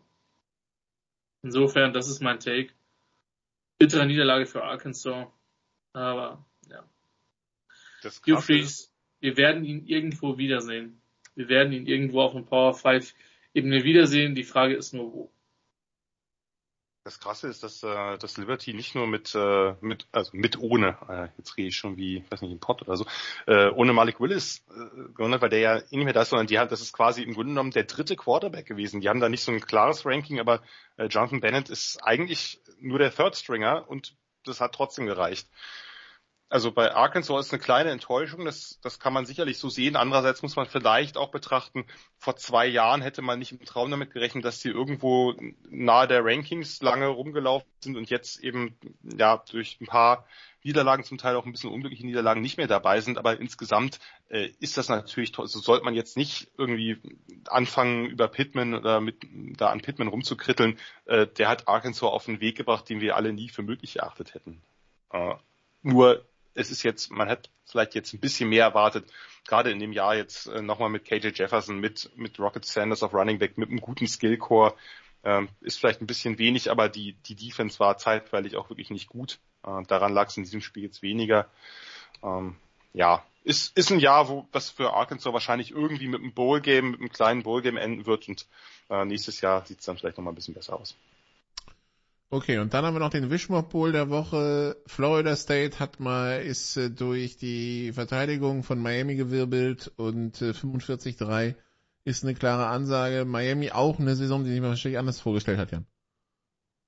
Ja, das war äh, sehr deutlich, viel zu, viel zu deutlich. Ähm, Florida State hat nicht mal viel machen müssen. Die haben ja, die haben ja relativ wenig gepasst. Was sie gepasst haben, hat halt sehr gut funktioniert. Ansonsten Trey Benson mit einem Superspiel, der Running Back, aber auch die, ähm, auch, auch die Backups. Ähm, ja, das, das war von vorne bis hinten vollkommene Dominanz. Äh, Miami hat drei Quarterbacks ausprobiert mit bescheidenem Erfolg. Ähm, das war aber auch, also vielleicht nicht in der Deutlichkeit, aber Florida State war ja schon relativ deutlich favorisiert und ist der Favoritenrolle dann eben auch gerecht geworden. Ja, mit, mit 6,5. Dann, Ja. Doch nur so wenig. Mhm. Äh, ich hätte die, ich hätte die deutlicher vorn gesehen. Also äh, schon. dann, dann Deutlich, hoffen wir mal, dass. Benz, dass Benz seine Kinder nicht nach einem ehemaligen Talent der Jacksonville Jaguars benennt. Ich verstehe ihn nicht mal, Gott sei Dank. Ich bin auch raus, aber egal. Mercedes Lewis, Leute. Naja, Ach so. egal. Ja, aber es ist Benson und nicht Benz. Also der, der Sohn von, naja, lassen wir es. Äh. Ja, bei, bei, bei So, der Sohn wird Christian Nicola? hellhörig. Hä? Was? Nix. Egal. Ähm, Ich glaube, einen müssen wir noch erwähnen. einen müssen wir noch? Dann los. Äh, SMU gegen Houston 77 Ach, zu stimmt, ja. 63. Die meisten Punkte in einem in, in der regulären Spielzeit mit einem zweiten Viertel, in dem 56 Punkte fielen. ähm, das quasi gar keine Defense hatte. Christian hatte es ja schon als mein Traumspiel irgendwie gelabelt. Tanner Mordecai, der SMU Quarterback mit neun Touchdown-Pässen und einem Touchdown-Lauf. Äh, Clayton Tune auch mit immerhin sieben Touchdown-Pässen, aber er hat drei Picks geworfen und die waren nachher entscheidend. Äh, dafür, dass, ähm, dass Houston das verloren hat. Äh, mit einem absoluten Basketballergebnis. Ja, ich weiß nicht, ob man äh, sowas braucht, aber die AAC hat es offensichtlich gebraucht. Die, das Over-Under war übrigens 66. Knapp gecovert. ja. Knapp. Äh, well, dann kurze Pause und dann schauen wir, was nächste Woche so geht. Bis gleich.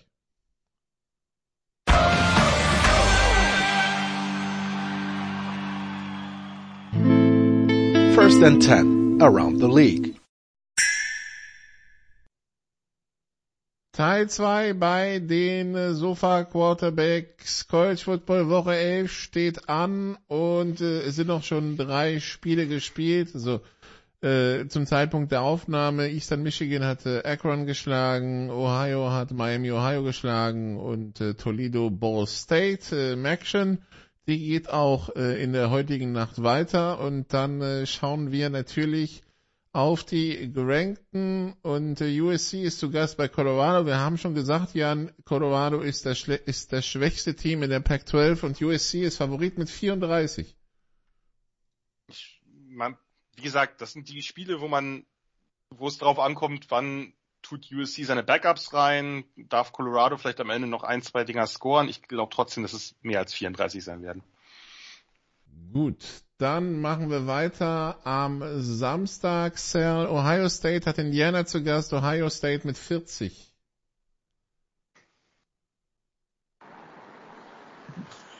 Oh, sorry. Um, I had to to, to speaker off. Ohio State and sorry. Ohio State, Indiana, Ohio State 40. Oh, okay. So I said it earlier where if you play at home and they play bad, I don't know why they're for they're favored by 40 after what happened, but I think that's obviously Vegas trying to get you to sucker. Um, I think after what happened last week, this is something that can uh, motivate them. Why not? Ohio State will cover. Äh, okay, dann in äh, das hatten wir. Dann äh, Tennessee jetzt gegen Missouri. Christian, Tennessee mit 20,5. Missouri ist schwer einzuschätzen, Tennessee ist besser, Tennessee mit 25. Okay, dann Jan Arkansas gegen LSU. Arkansas zu Hause, LSU Auswärtsfavorit mit 3. LSU mit 3.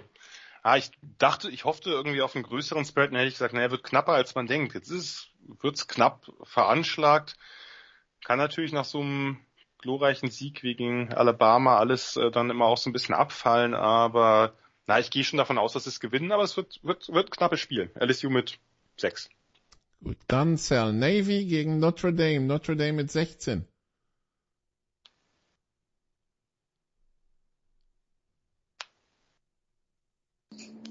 Uh, Notre Dame always plays the. Um, oh, sorry, sorry. Yeah, Notre Dame always plays the uh, the military academies. It's part of their culture, part of their tradition, and um, hmm, after that big win against Clemson, I would say Notre Dame is going to make a nice uh, push at the end. Um, oof. Are they playing at Notre Dame? Nee, Baltimore. No, then they won't cover. I say Navy. Uh, yeah, Notre Dame wins, but uh, Navy will keep it close. Over Under übrigens in diesem Spiel 40. Dann. Da wird, äh, da wird sehr viel gelaufen werden, gerade da Notre Dame gerade auch kein Passspiel hat. Dann Christian, Illinois gegen Purdue, den Jahr mit 6,5. Illinois mit 7 oder mehr. Ah. Okay, dann Kentucky gegen Van Vanderbilt, Jan. Äh, Kentucky mit 18. Hm.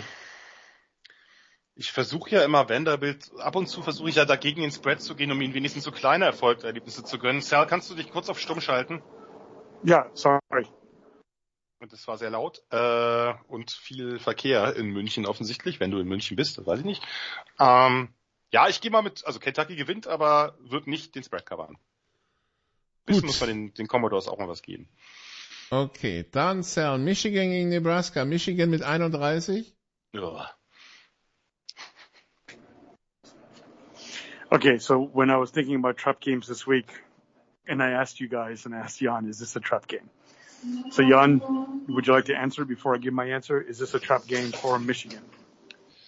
No, äh, es ist kein Trap-Game, weil Nebraska, also vor allem wenn sie nicht mit Casey Thompson spielen, weil der Backup-Quarterback Chopper Purdy, ich hab, ich bin Mhm. eigentlich gnädig, ich habe sowas noch nicht gesehen. Der ist absolut nicht ready for, für, für Power 5 Football. Nein, Okay. nein. Okay. Thank, thanks for the insight. I appreciate that. Um, I was looking at basically the game is at Big House, and if this was in Lincoln, and I know how their fans are, I, I give it to them. You know, as we all make fun of it, but I think it's respectful for them to think that they can, they expect to win. Um, but it's in the Big House, so I say Michigan wins and they'll win it big. Gut, dann Christian Yukon gegen Liberty. Liberty mit 14,5. Nee, ich enthalte mich ernsthaft. So, nein. Hey, Jim das? gegen, gegen, gegen hier, also, gegen Hugh Ja, im. Zweifel für, im Zweifel für Jimora. Also, More Freeze, würde ich sagen. ja. Boraskis. Gut, dann Ole Miss gegen Alabama, Alabama mit zwölf Jahren. Mit zwölf. Mit zwölf. Naja, gut, man hat ja, wir haben ja dieses, äh, dieses Phänomen, dass Alabama nach Niederlagen immer in irgendjemandem auslässt, aber das glaube ich ehrlich gesagt nicht. Ole Miss hat einfach eine, eine wirklich gut designte Offense, die dies ja deutlich lauflastiger ist, aber nichtsdestotrotz wirklich gut designt ist. Ich würde schon auf Alabama setzen, aber ich glaube nicht so hoch. Dann ist ja Clemson gegen Louisville, Clemson mit sieben.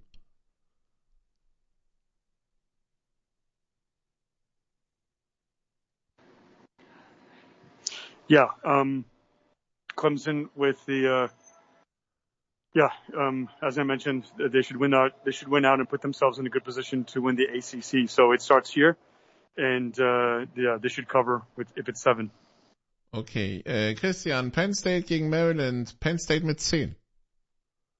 Äh, wird knapp, aber Penn State gewinnt mit einem Touchdown. Dann NC State gegen Boston College, Jan. NC State mit 19. Ja, Boston College hat sich ja wirklich nie mit Ruhm bekleckert äh, in dieser Saison, das muss man so deutlich sagen. Ähm, NC State hat mit dem mit dem Freshman Quarterback MJ Morris jetzt wirklich nochmal einen kleinen Spark bekommen. Die Defense ist eh super. Der der sieht aus, als ob der das Team äh, die nächsten Jahre führen kann, je nachdem was mit mit Leary passiert. Ähm, ich gehe da, ich ich würde mit NC State höher gehen. In der Tat. Okay, dann äh, es, ist äh, die American, aber es ist ein Spitzenspiel. Tulane bisher 8 und 1 äh, spielt gegen UCF die Nummer 2. Äh, Tulane an 17 gerankt, UCF an 22. Tulane Favorit mit anderthalb Cell. Das wäre so quasi, wenn wir schon das, den neuen Playoff-Modus hätten, wäre das mehr oder weniger das Spiel um den äh, ums Playoff äh, des Non- Non-Power 5. Mm-hmm. Um, where are they playing at? Äh, bei Tulane, also in Tulane. New Orleans. In in the uh, Superdome or whatever it's called now. Nee, nee, Um, nee, nee, nee. Freiluft. Oh, okay. Um, honestly speaking, I mean, I, I was surprised when I kept hearing about Tulane. You know, they were winning. Um, so it's at Tulane, and who's favorite? Äh, Tulane mit anderthalb. Nah, UCF. Uh, US, UCF wins. Gut, dann äh, Yes. der, der, der, der Old School Bowl, äh, Iowa gegen Wisconsin, Iowa, nee, Wisconsin mit anderthalb, Christian. Kannst du das Over-Under erstmal noch nennen? 35. Yeah. Anders. Und Wisconsin mit sieben. Also die, das Over-Under ist unter der vorhergesagten Temperatur liegt bei 44 Grad Fahrenheit. Also, ähm, ja. Ähm, gut, Ja, das dann, Problem ist bei solchen Spielen sind immer Defense-Touchdowns. Wenn man die rausnehmen würde, ist das Under sowas von sicher, aber nein, sicher ist nichts. gut, dann hat Mississippi State Georgia zu Gast, Jan, und äh, Georgia Favorit mit 16. Select me. Äh, ganz, ganz kurz, äh, Sal, der Rosenheimer Platz ist sehr nett, aber kannst du mich trotzdem kurz auf äh, stumm schalten? Next stop, Rosenheimer Platz. Dankeschön. Äh, was war's? Wie viel? 16. 16. Hast du gesagt 16? Puh, auch nach der ah, Georgia ist nicht ein Team, was da groß loslässt. Ich meine, Mississippi State hat eine ganz natürlich eine ganz gute Offense, die auch den einen oder anderen Punkt auflegen kann, aber nein, nein, nein, Georgia gewinnt das höher. Dann Sale Oregon gegen Washington, Oregon Mhm. mit 13,5. Oregon, and uh, where's the game? In Washington. Äh, nee, bei Oregon. Okay, yeah. Then Nee, oder? Austin Moment, ich Stadium. guck mal, äh, It's- ja, doch, Ja, ja, ja, ja, ja, ja. Yeah, I mean, I, I think 13 and a half on the road would be a bit too much, especially Washington. But I think that uh, Oregon is obviously, yeah, if they were a road team and we can trust them. I think Oregon's been on a mission since losing week one. And uh, yeah, so it, it, at home, I think 13 and a half is a little bit too low, but still, I think they will win and they will cover. Dann Christian, Baylor gegen Kansas State. Kansas State die 19, Baylor Favorit mit zweieinhalb zu Hause. Ja, das ist genau ah, Coinflip. Äh, das könnte ein gutes Footballspiel werden. Das ist mein Take. Äh, KSU mit fünf Punkten. Irgendwie so hundertprozentig traue ich Baylor auch nicht dieses Jahr. Okay. Dann, Jan, äh, Texas gegen TCU. Texas mit sieben. Okay, Texas mit sieben. Soll ich wirklich auf die Longhorns setzen? Ich, ich verstehe, woher der, der Spread kommt, aber irgendwann muss TCU auch fällig sein. Ja, ja, ich gehe mit den Longhorns, sorry. Ich würde es mir anders wünschen, aber ich gehe mit den Longhorns. So, und bevor sich Say sich freut, die Tipps von Jan Wegwärts sind äh, Meistens ein, schlecht. Tod, meistens ein Todesurteil. So, dann äh, äh, Wake Forest gegen North Carolina. Sell Wake Forest mit dreieinhalb.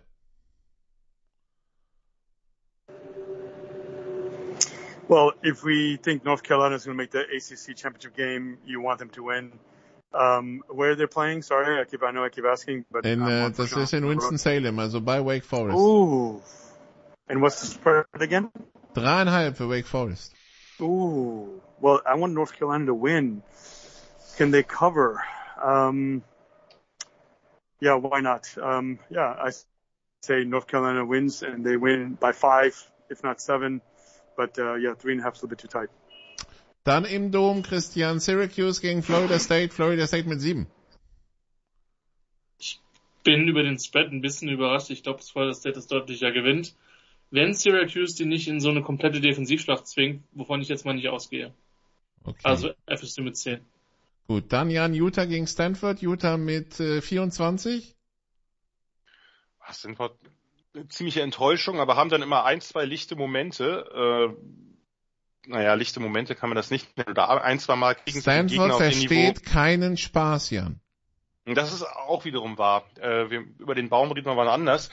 äh, aber es gibt, es gibt Momente, wo sie ihr, also wer ein Spiel 16 zu 14 und ein weiteres ähm, den nächsten Spieltag darauf 15 zu 14 gewinnt, der weiß auf jeden Fall, wie man Gegner auf sein schlechtes Niveau runterbringen kann. Wird bei Utah aber nicht passieren. Dann Sell UCLA gegen Arizona. UCLA mit 19,5.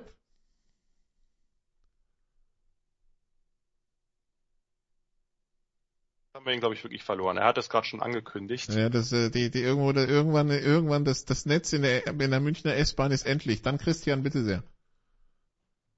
Das war ich gerade unaufmerksam.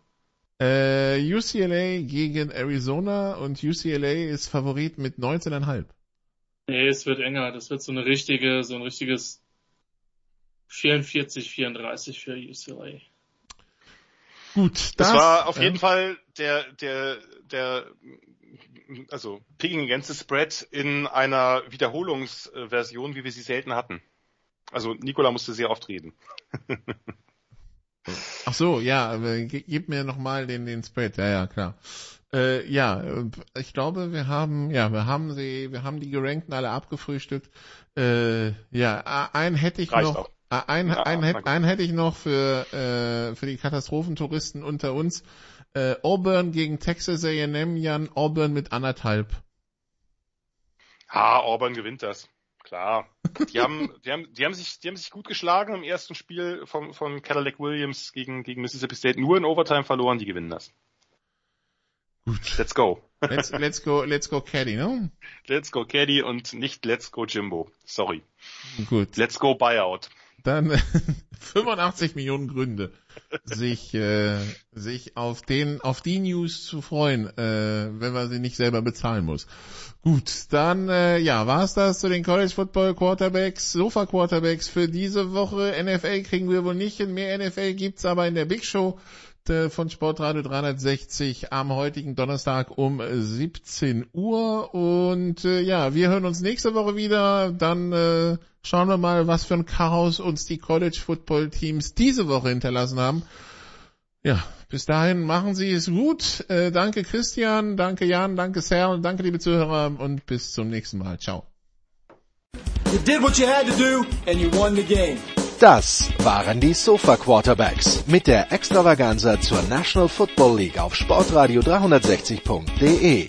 Wenn Sie Fragen, Anmerkungen, Gegenbeispiele haben, schreiben Sie uns entweder auf unserer Facebook-Seite über unseren Twitter-Account at sportradio360 oder direkt an steilpass at sportradio360.de. Great job, guys. Und versäumen Sie nicht unsere nächste Big Show jeden Donnerstag neu auf www.sportradio360.de.